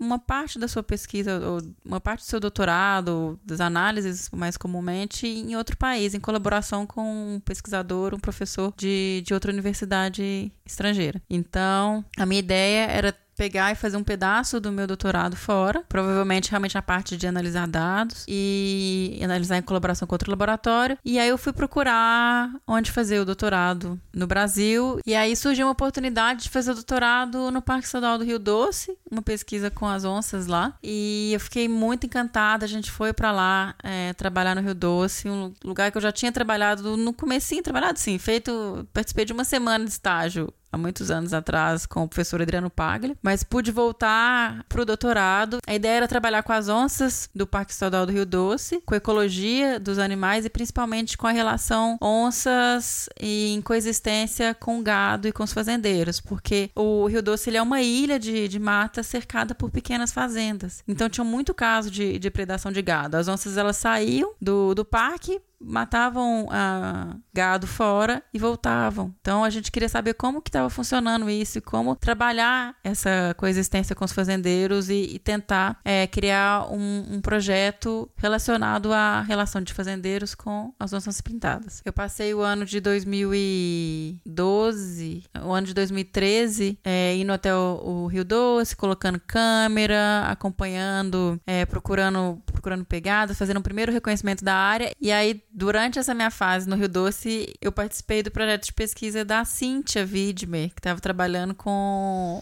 parte sanitária, de zoonose, etc., das jaguatiricas. Ah, é, foi Ela- sensacional. é, fantástico. Ela e o Fernando Azevedo, aprendi muito com eles. A Cintia é uma veterinária muito boa, assim, muito É. técnica. Foi, foi uma época muito legal, assim, aprendi muito. E foi lá também que eu fui pedida em casamento Olha pelo aí. Fernando Lima. Olha aí, que danadinho, hein? Conta aí, Fê, vai.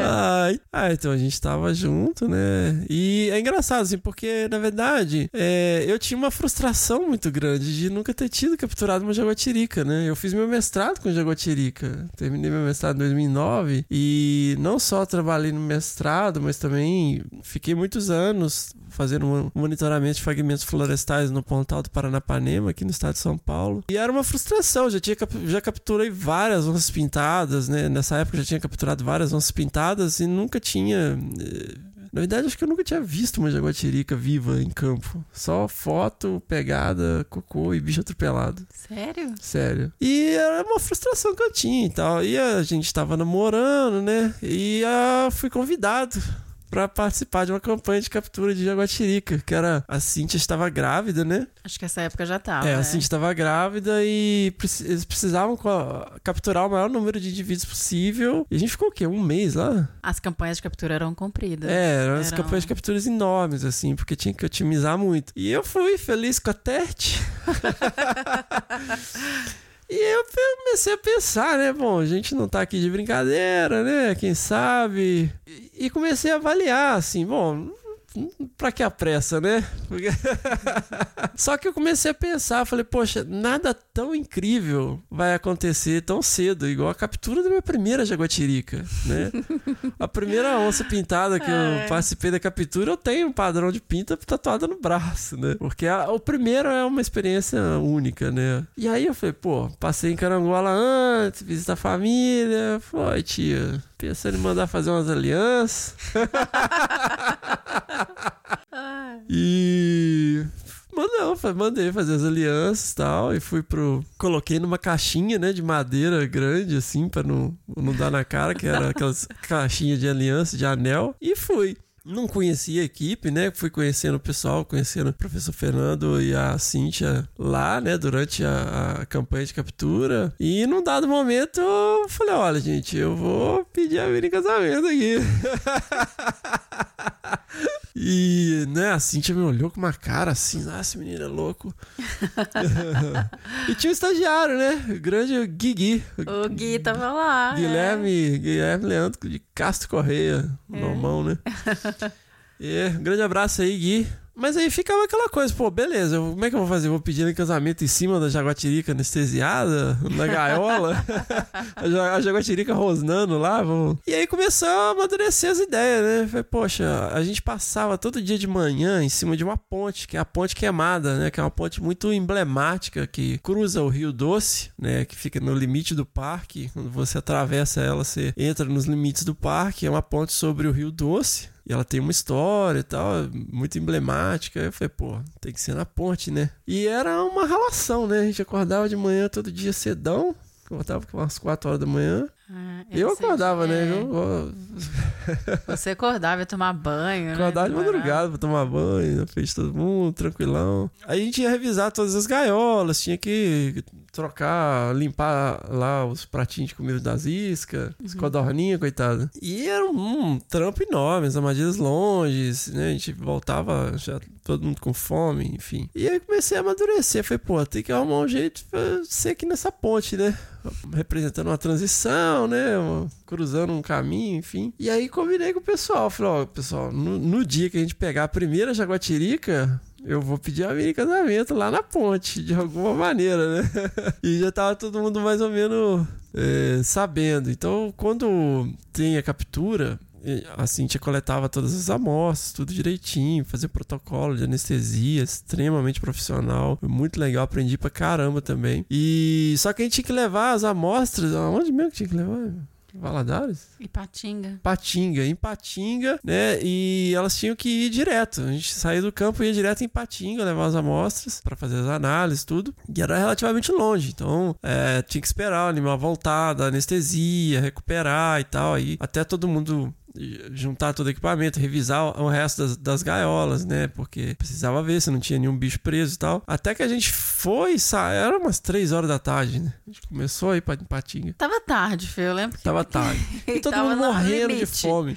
Todo mundo morrendo de fome, cansado, todo mundo sujo, né? Trabalhando de campo vários dias já. E eu precisava arrumar um jeito de parar o carro e andar até o meio da ponte, meu filho. Nossa. E alguns dias antes, eu tinha tirado umas fotos dos carros atravessando a ponte. E comecei, a gente lá na, carro, na carroceria, né? Falei, pô, mira, então, né? Eu não, não tô conseguindo tirar umas fotos legais, eu não sei o que que tá acontecendo, como é que regular essa câmera. Comprei essa lente nova, tarará. E ela, né, veja bem, faz assim, faz assado, é assim que se faz. E eu falei, nossa, é mesmo, que maravilha, hein? Você sabe mesmo mexer com câmera, hein? Eu falei, ah, então, quando chegar lá na ponte, você me mostra como se faz. E é engraçado que em várias ocasiões você queria ver o que tinha na minha mochila, né? Queria, porque a mochila do Fernando é aquela coisa, né? Não, minha Tem mochila é MacGyver, então. E tudo em compartimentos e tal. É super bacana. E ela veio, não, não, não tem nada aqui não, tem nada, só uma lanterna, um negocinho, nada não. E fui desconversando, né, porque a caixinha tava lá. Mas enfim, quando chegou, como tava todo mundo sabendo, quando chegou na ponte, eu só dei uns tapinhas lá na, na cabine e o pessoal parou o carro. Só que a Mira ficou, Nossa. ficou possessa. Eu fiquei brava, hein? Ficou brava. Nossa, o que, que você tá fazendo? Nossa, meu orientador vai ficar bravo. Você tá queimando meu filme com meu orientador no Tá meio. aqui, O sangue na, na, na- na caminhonete vai estragar o Vai material. estragar, não tá todo mundo com fome. Ah, o que, que você tá fazendo? Namorado vagabundo vem pra cá atrapalhar meu trabalho. Eu falei, não, não, vou lá pra você me mostrar. Eu já combinei lá pra gente tirar as fotos aí do, do- dos carros atravessando a ponte e tal. Aí fomos chegando lá no meio da ponte. Eu fui andando mais devagar, né? E eu, nossa, por, por uma fração. Aí quando eu ajoelhei, né, gente, né? Que ajoelhar, pedir casamento. Por uma fração de segundo eu achei que ia pular. Eu achei que eu ia pular da. Pois é, porque na hora que ele foi diminuindo a velocidade e abaixando, que eu fui caindo na ficha do que, que tava acontecendo, eu tive um momento de pânico. Não, te- por uma fração assim, falei, nossa, ela vai ou vai sair correndo ou vai pular no rio. E eu fiquei assim, nossa, essa aliança cai aqui, cai no rio e danou-se tudo, né?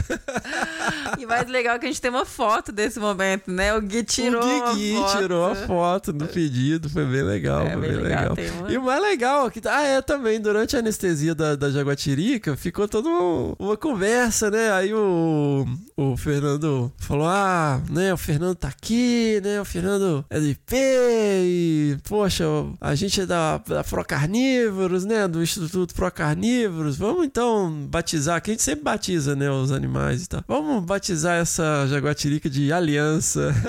Ai, todo mundo sabia, menos a mim, né? Ai, Ai, gente, caí direitinho. Mas foi legal, foi legal. Foi muito bonito. é. Teve bom, hein? Foi, foi legal. Eu aceitei, tá? É, que bom, né? Ai.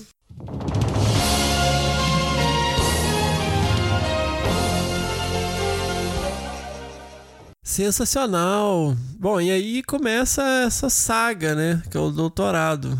É, aí eu tava, nessa época, eu tava já no Rio Doce, fazendo doutorado na Universidade, na Universidade Federal de Viçosa. E aí, no segundo ano de doutorado, a gente tinha conseguido já um recurso para trabalhar com as onças, mas estava um recurso meio enrolado e tal. E eu fui fazer uma viagem ah, com, você, com o Fernando. O Fernando tava indo para fazer o lançamento de um curso, né, Fê? Ah, é, eu fui ao trabalho, né, pro Colorado, fazer uma divulgação de um curso que eu participo participava até recentemente como professor assistente e a gente foi junto, né?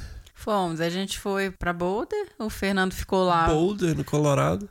Um lugar mais legal do universo. O Fernando ficou lá participando do, das atividades que ele tinha que fazer e logo depois de, de Boulder a gente foi pra Estes Park. Estes Park. Que ia ser meio que a nossa lua de mel, né? Que a gente não tinha tido. Então vamos pra lá passear, uma região de montanha com parque. É, moça, uma vilinha, uns 3 mil metros de altitude. É, tava fazendo menos 20 graus. É, algo assim. Nossa. Tava pesado. E durante esses dias a gente ficou até em, é, antes em, em Boulder fazendo caminhadas na neve, fazendo com mochila, mochila pesada. Snowshoeing, né? Snowshoeing, aquele pedaços de neve Uma raquete fofo, de tênis assim. no, no, no pé e você andando na neve. É, e subindo com peso, né, altitu em altitude, tá? Um, um, umas atividades bem pesadas, assim. E aí, quando a gente chegou em Estes Park, no dia seguinte que a gente tava lá, é, eu, eu comecei a sentir uma dor na coluna. E fiz um movimento brusco e simplesmente minha coluna travou. Eu não conseguia mais mexer. E aí foi uma situação bem trash, assim. É, a gente não precisa contar isso com detalhes, né? É, só preciso falar que, tipo, se não, se não tivesse feito cirurgia em, em 48 horas, provavelmente teria dano permanente. É, eu tive uma ruptura bem grave de disco vertebral e tive que ser operada de emergência nos Estados Unidos. Mas deu sorte, né? Porque é a região onde tem os melhores resorts de esqui. Então também tem os melhores or- ortopedistas. Sim, foi uma cirurgia super moderna, assim. É, parecia que tava no episódio de Grey's Anatomy, né? Os médicos, os enfermeiros, tudo bonitão. Nossa, impressionante, assim. Todos aqueles É. gatões, assim. e, mas eu fui muito bem atendida. Super, eles foram super ágeis e, e, e o hospital era bem tecnológico. Eu tive que ser operada às pressas. E acabamos ficando até mais tempo lá nos Estados Unidos. É. Ainda bem que a gente tinha feito um bom seguro. Dica, pessoal, façam seguro de Façam viagem seguro bom. de viagem, gente. Eu fazia aqueles seguros mais barrela, que mais baratinho. E quando eu fui viajar com a Miriam, ela falou: "Ah, não, vamos fazer um seguro bom, vamos fazer um seguro bom. Cara, fica uma fortuna. É. E o seguro pagou tudo.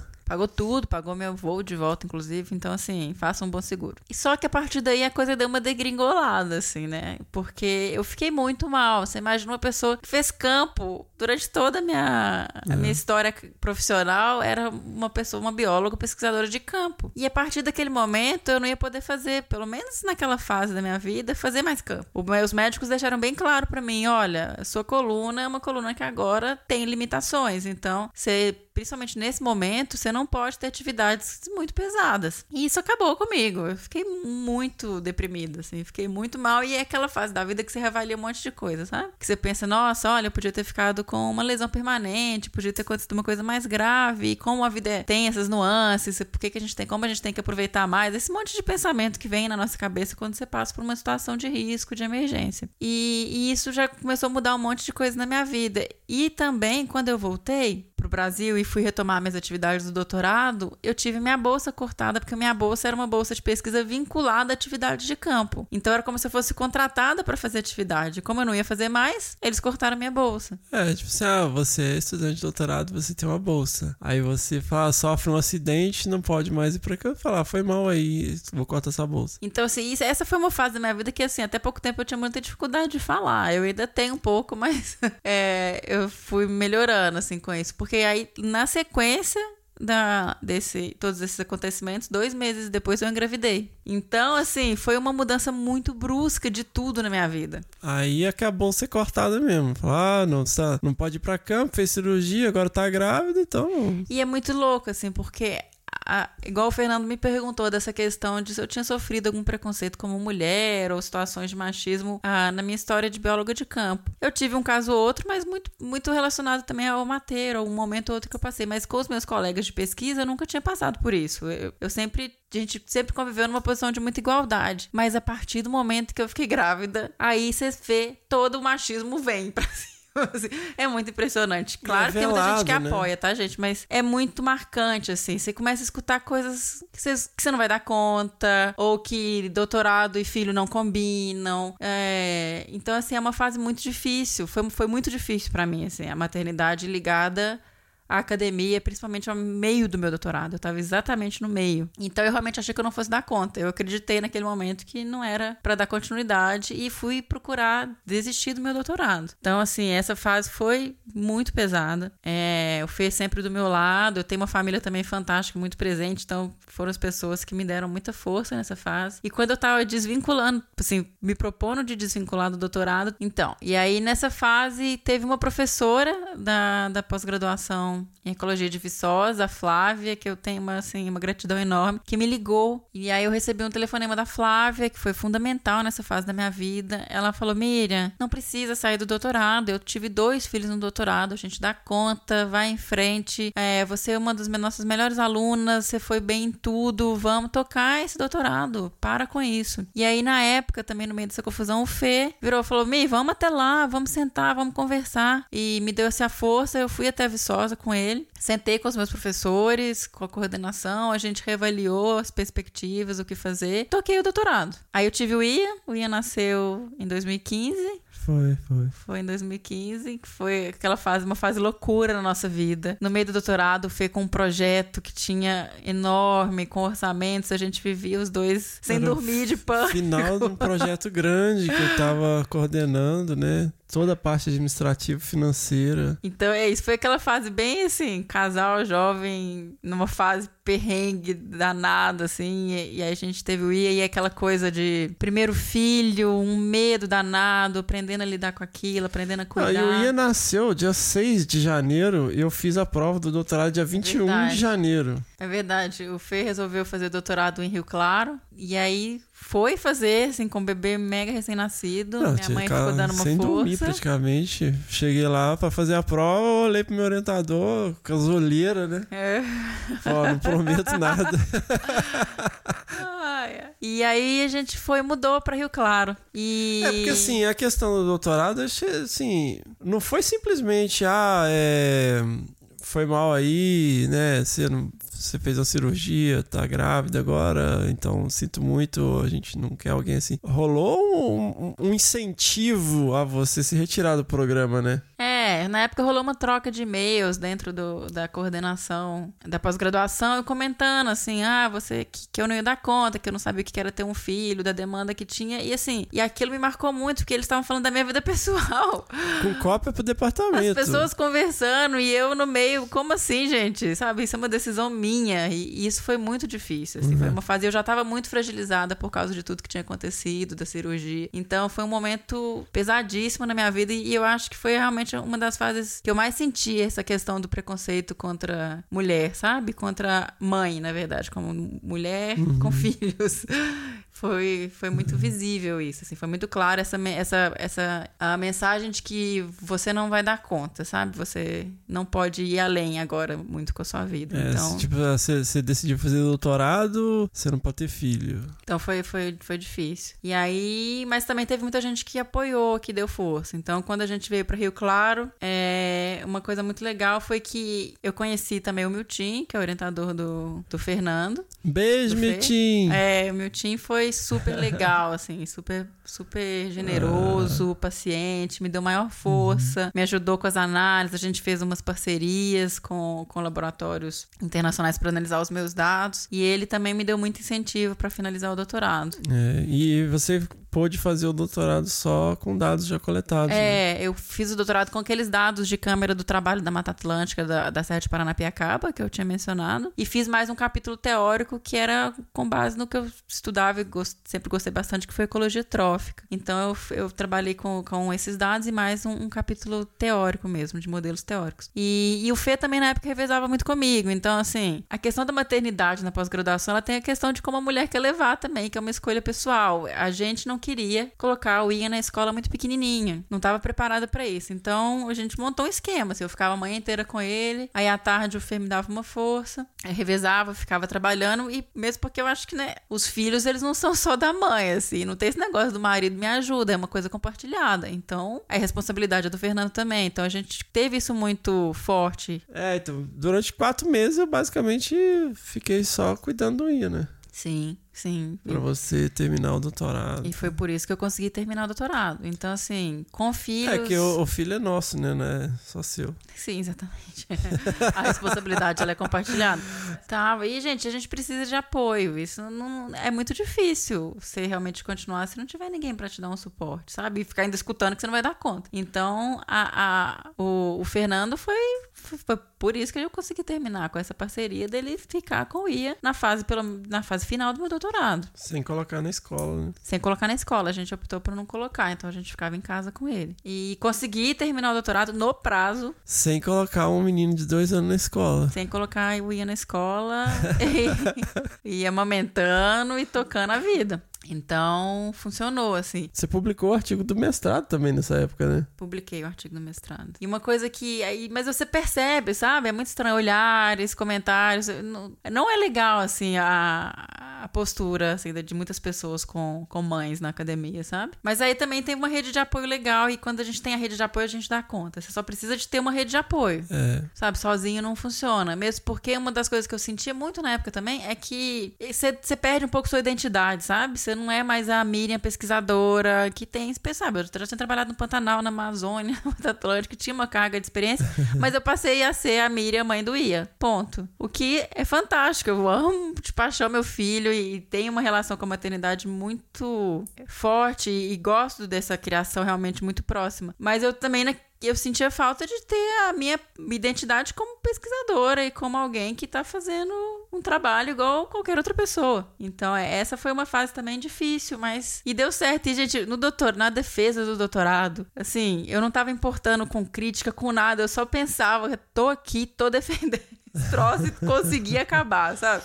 E acabei, sinceramente, de uma forma que eu achei legal, assim, os artigos eu não publiquei ainda, ok, preciso terminar de submeter, tô trabalhando Mas tá, nisso. foi submetido. Já foi vezes. submetido algumas vezes, mas estamos ainda melhorando o artigo. Corri fazendo as correções, né? Mas. Poxa, terminei com artigos legais. Então, assim, a gente dá conta, sabe? De, de juntar as duas coisas. E aí, então, eu terminei o doutorado em Viçosa com o professor Ricardo Solar. É, bem desafiador, né? Eu acordou. Falando em filho,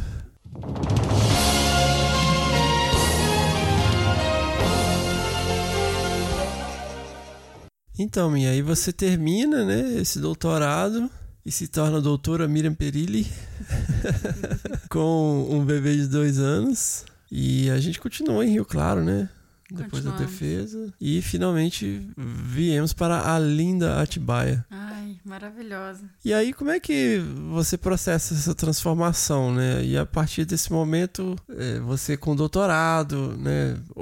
Formalmente uma cientista, como que você lidou com isso? Né? Que teve um momento que você quis se afastar da vida acadêmica, talvez por conta de tudo isso que aconteceu. Então, como que foi esse processo em que você passou por essa recusa, assim, que você quis fazer outra coisa? Então, aí aí quando eu acabei o doutorado, o doutorado foi muito pesado, assim, não academicamente, emocionalmente pra minha vida. E quando eu saí, eu fiquei realmente em crise, em- sem saber se eu realmente queria seguir isso na minha vida. É, durante uma época eu queria realmente fazer um concurso, virar professora universitária, entrar pra, essa, pra, pra esse meio, assim, profissional. E quando eu acabei o doutorado, isso tudo ficou muito perdido na minha cabeça. Eu não sabia mais se eu queria isso. Na verdade, a minha conclusão era que provavelmente eu não não queria realmente mais seguir a carreira acadêmica estrito senso professor universitário. Eu gostava bastante de pesquisa, gostava dessa área, mas eu não estava preparada realmente para ser professora, não. Então eu, eu parei um tempo para pensar o que, que eu vou fazer agora, né? E assim, a gente estava numa fase que ah, foi uma coisa até que o Fernando trouxe para nossa vida, que foram os pães de fermentação natural. Ei, fase boa, né? É, e, e a gente adorava fazer, assim, gente,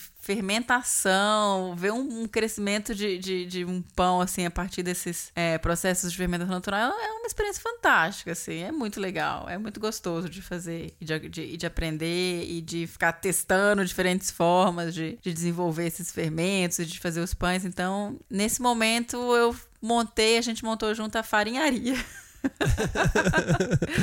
então foi um tempinho assim da minha que vida. Que é a farinharia? A farinharia é uma micropadaria artesanal. Olha é aí. que gourmet. E aí eu comecei a vender os pães lá em Rio Claro, assim. Foi, eu vendi bastante, não dava para fazer o forno, não dava a produção no tamanhozinho do nosso forno de casa. Entregava lá em Piracicaba, né? Entregava em Piracicaba. Em Piracicaba era onde eu mais tinha mercado, na verdade. Né? E então foi uma fase que a gente que eu fiquei trabalhando com os pães, espalhando farinha na casa inteira, fazendo uma boa bagunça. Mas foi uma fase gostosa, assim, foi um tempo muito bom de, foi uma meditação quase, assim, uma fase de, de escolhas de vida, assim, de pensamento. E depois disso fechamos, né, assim, entre aspas, a gente nunca abriu nada, assim, a farinharia. E eu voltei para a área de, de biologia e de conservação. Mas a farinharia ainda vai existir um dia, a gente ainda vai retomar esse projeto, que é uma coisa que eu quero na minha vida. E agora com fermento com leveduras da Serra de Atibaia. É, é, ainda vou ter, ainda vou ser uma cientista padeira.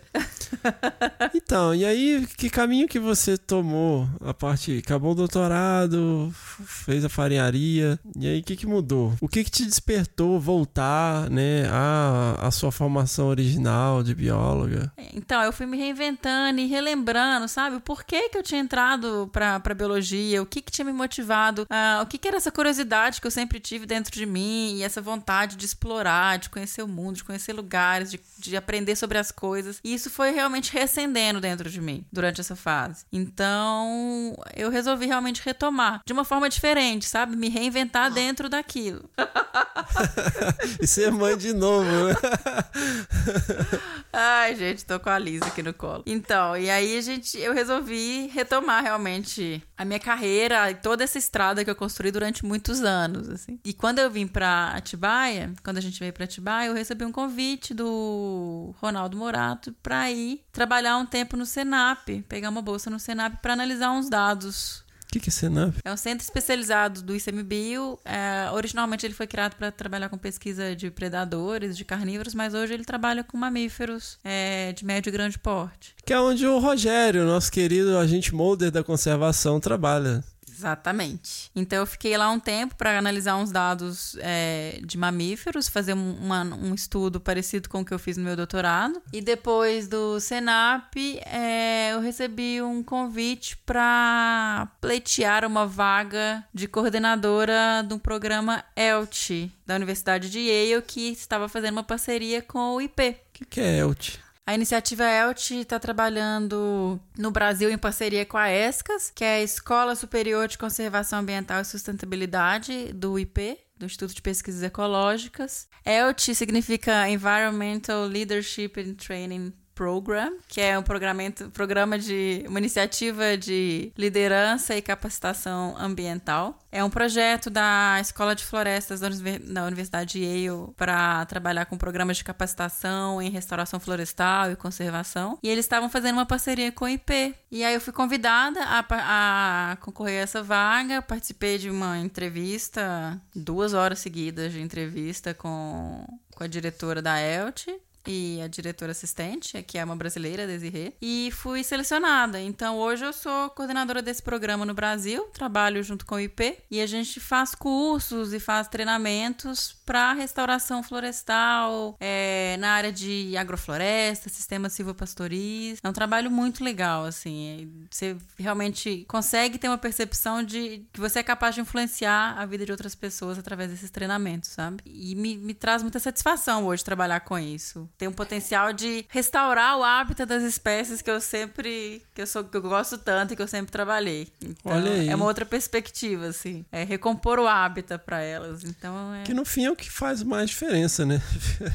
É, eu acho que assim, todo, todo projeto tem sua importância, mas eu me sinto muito, muito feliz, assim, de estar trabalhando muito na prática, sabe? Em vez de ficar só fazendo uma pesquisa que, que muitas vezes não, não traz um resultado muito aplicado. Assim, eu tava sentindo falta disso na minha vida, de ter uma atuação um pouco mais prática, um pouco mais onde eu conseguisse ver resultados. E agora a gente, eu tô conseguindo ver isso, assim, tô muito feliz. E esse desafio, assim, que agora, né, como podemos ouvir, você é mãe novamente. Em, como que isso é diferente, né, do, do primeiro filho, daquela experiência que aconteceu no doutorado? É, é diferente, não só em termos de, de, de ser uma experiência por causa do doutorado, assim, porque eu acho que o segundo filho a gente tá um pouco mais segura, né? Então as coisas são um pouco mais fáceis, entre aspas, assim, são um pouco mais simples pra gente lidar. Mas em termos profissionais é difícil.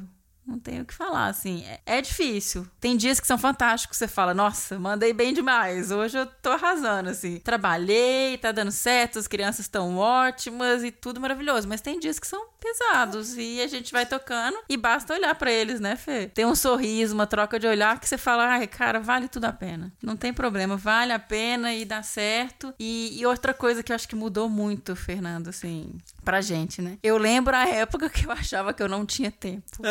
Ô, gente, isso é, Ai, ai. é impossível, assim, qualquer minuto da vida agora você consegue trabalhar, assim, é impressionante, não, não, não tem mais aquele momento de não consigo, porque você não tem opção. Então, assim, por um lado você produz menos, mas você é muito mais produtivo no tempo que tem, porque você Sim. tem que, que produzir. E outra coisa, quando assim, tem hora que você dá esse desânimo, né, você fala, cara, não vou dar conta, tá pesado, e aí você olha pra eles e você fala, eu, eu sou exemplo, porque tudo pra essas crianças, uma coisa que eu mais aprendi com a maternidade é que toda a educação é por base de exemplo. Seu filho vai comer bem se você comer bem, seu É filho vai ler se você né? ler. E, e eu quero que eles tenham. Não é que eu quero que eles tenham uma mãe cientista, blá, blá, blá.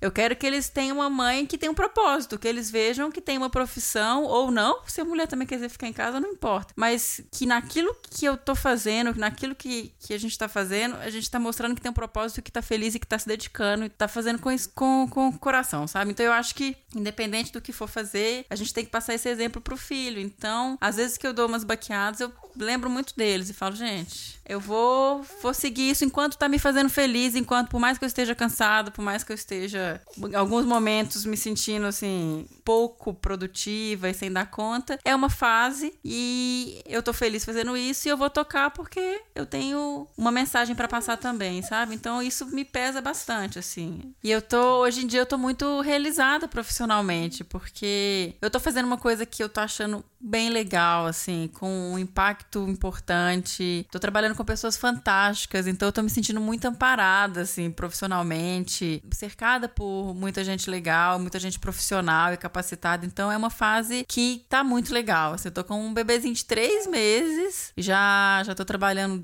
desde que ela era ainda com um mesinho, mas um, um trabalho que eu tenho parceiros trabalhando junto, sabe? Então eu acho que isso também faz uma grande diferença na vida da gente. O com quem você trabalha, se o que você trabalha tá, tá te fazendo bem. Então a gente às vezes fica exausta no final do dia, mas fica um exausto feliz, assim, porque tá sabe que tá fazendo uma coisa legal. Então, realmente tá numa fase muito gostosa, assim, da minha vida. E na loucura, porque é muito engraçado, né? A idade que a gente tá mais produtiva é a idade que a gente tá também reproduzindo. Então junta tudo ao mesmo tempo. Mas vale a pena. Sensacional. E o Fernando tá brincando com o neném aqui, eu tô falando sozinha no microfone, eu já não sei mais o que, que eu tenho que falar. Ah, eu não consigo, ela é bonitinha demais. gente. Ai, meu Deus.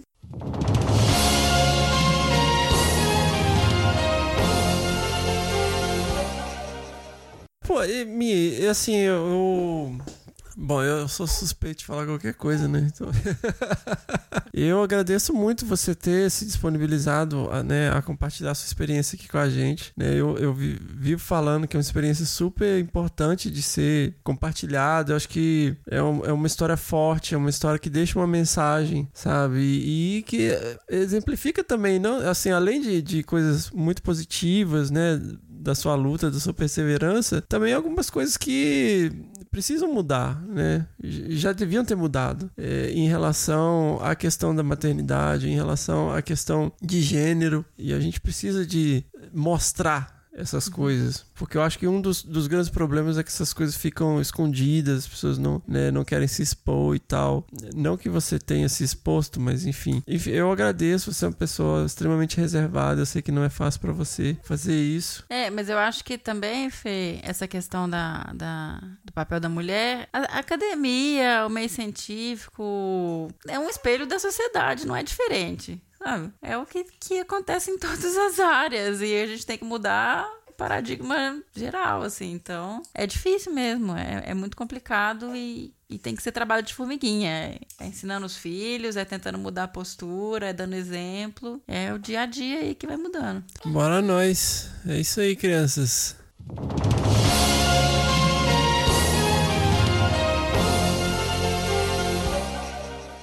É isso aí, pessoal. Espero que vocês tenham gostado. Esse foi o episódio 11 do Desabraçando Árvores. É, no fim das contas, a gente acabou não tendo uma despedida aí do resto do pessoal, né? Do Rogério, Bião, Laís, Paulinha.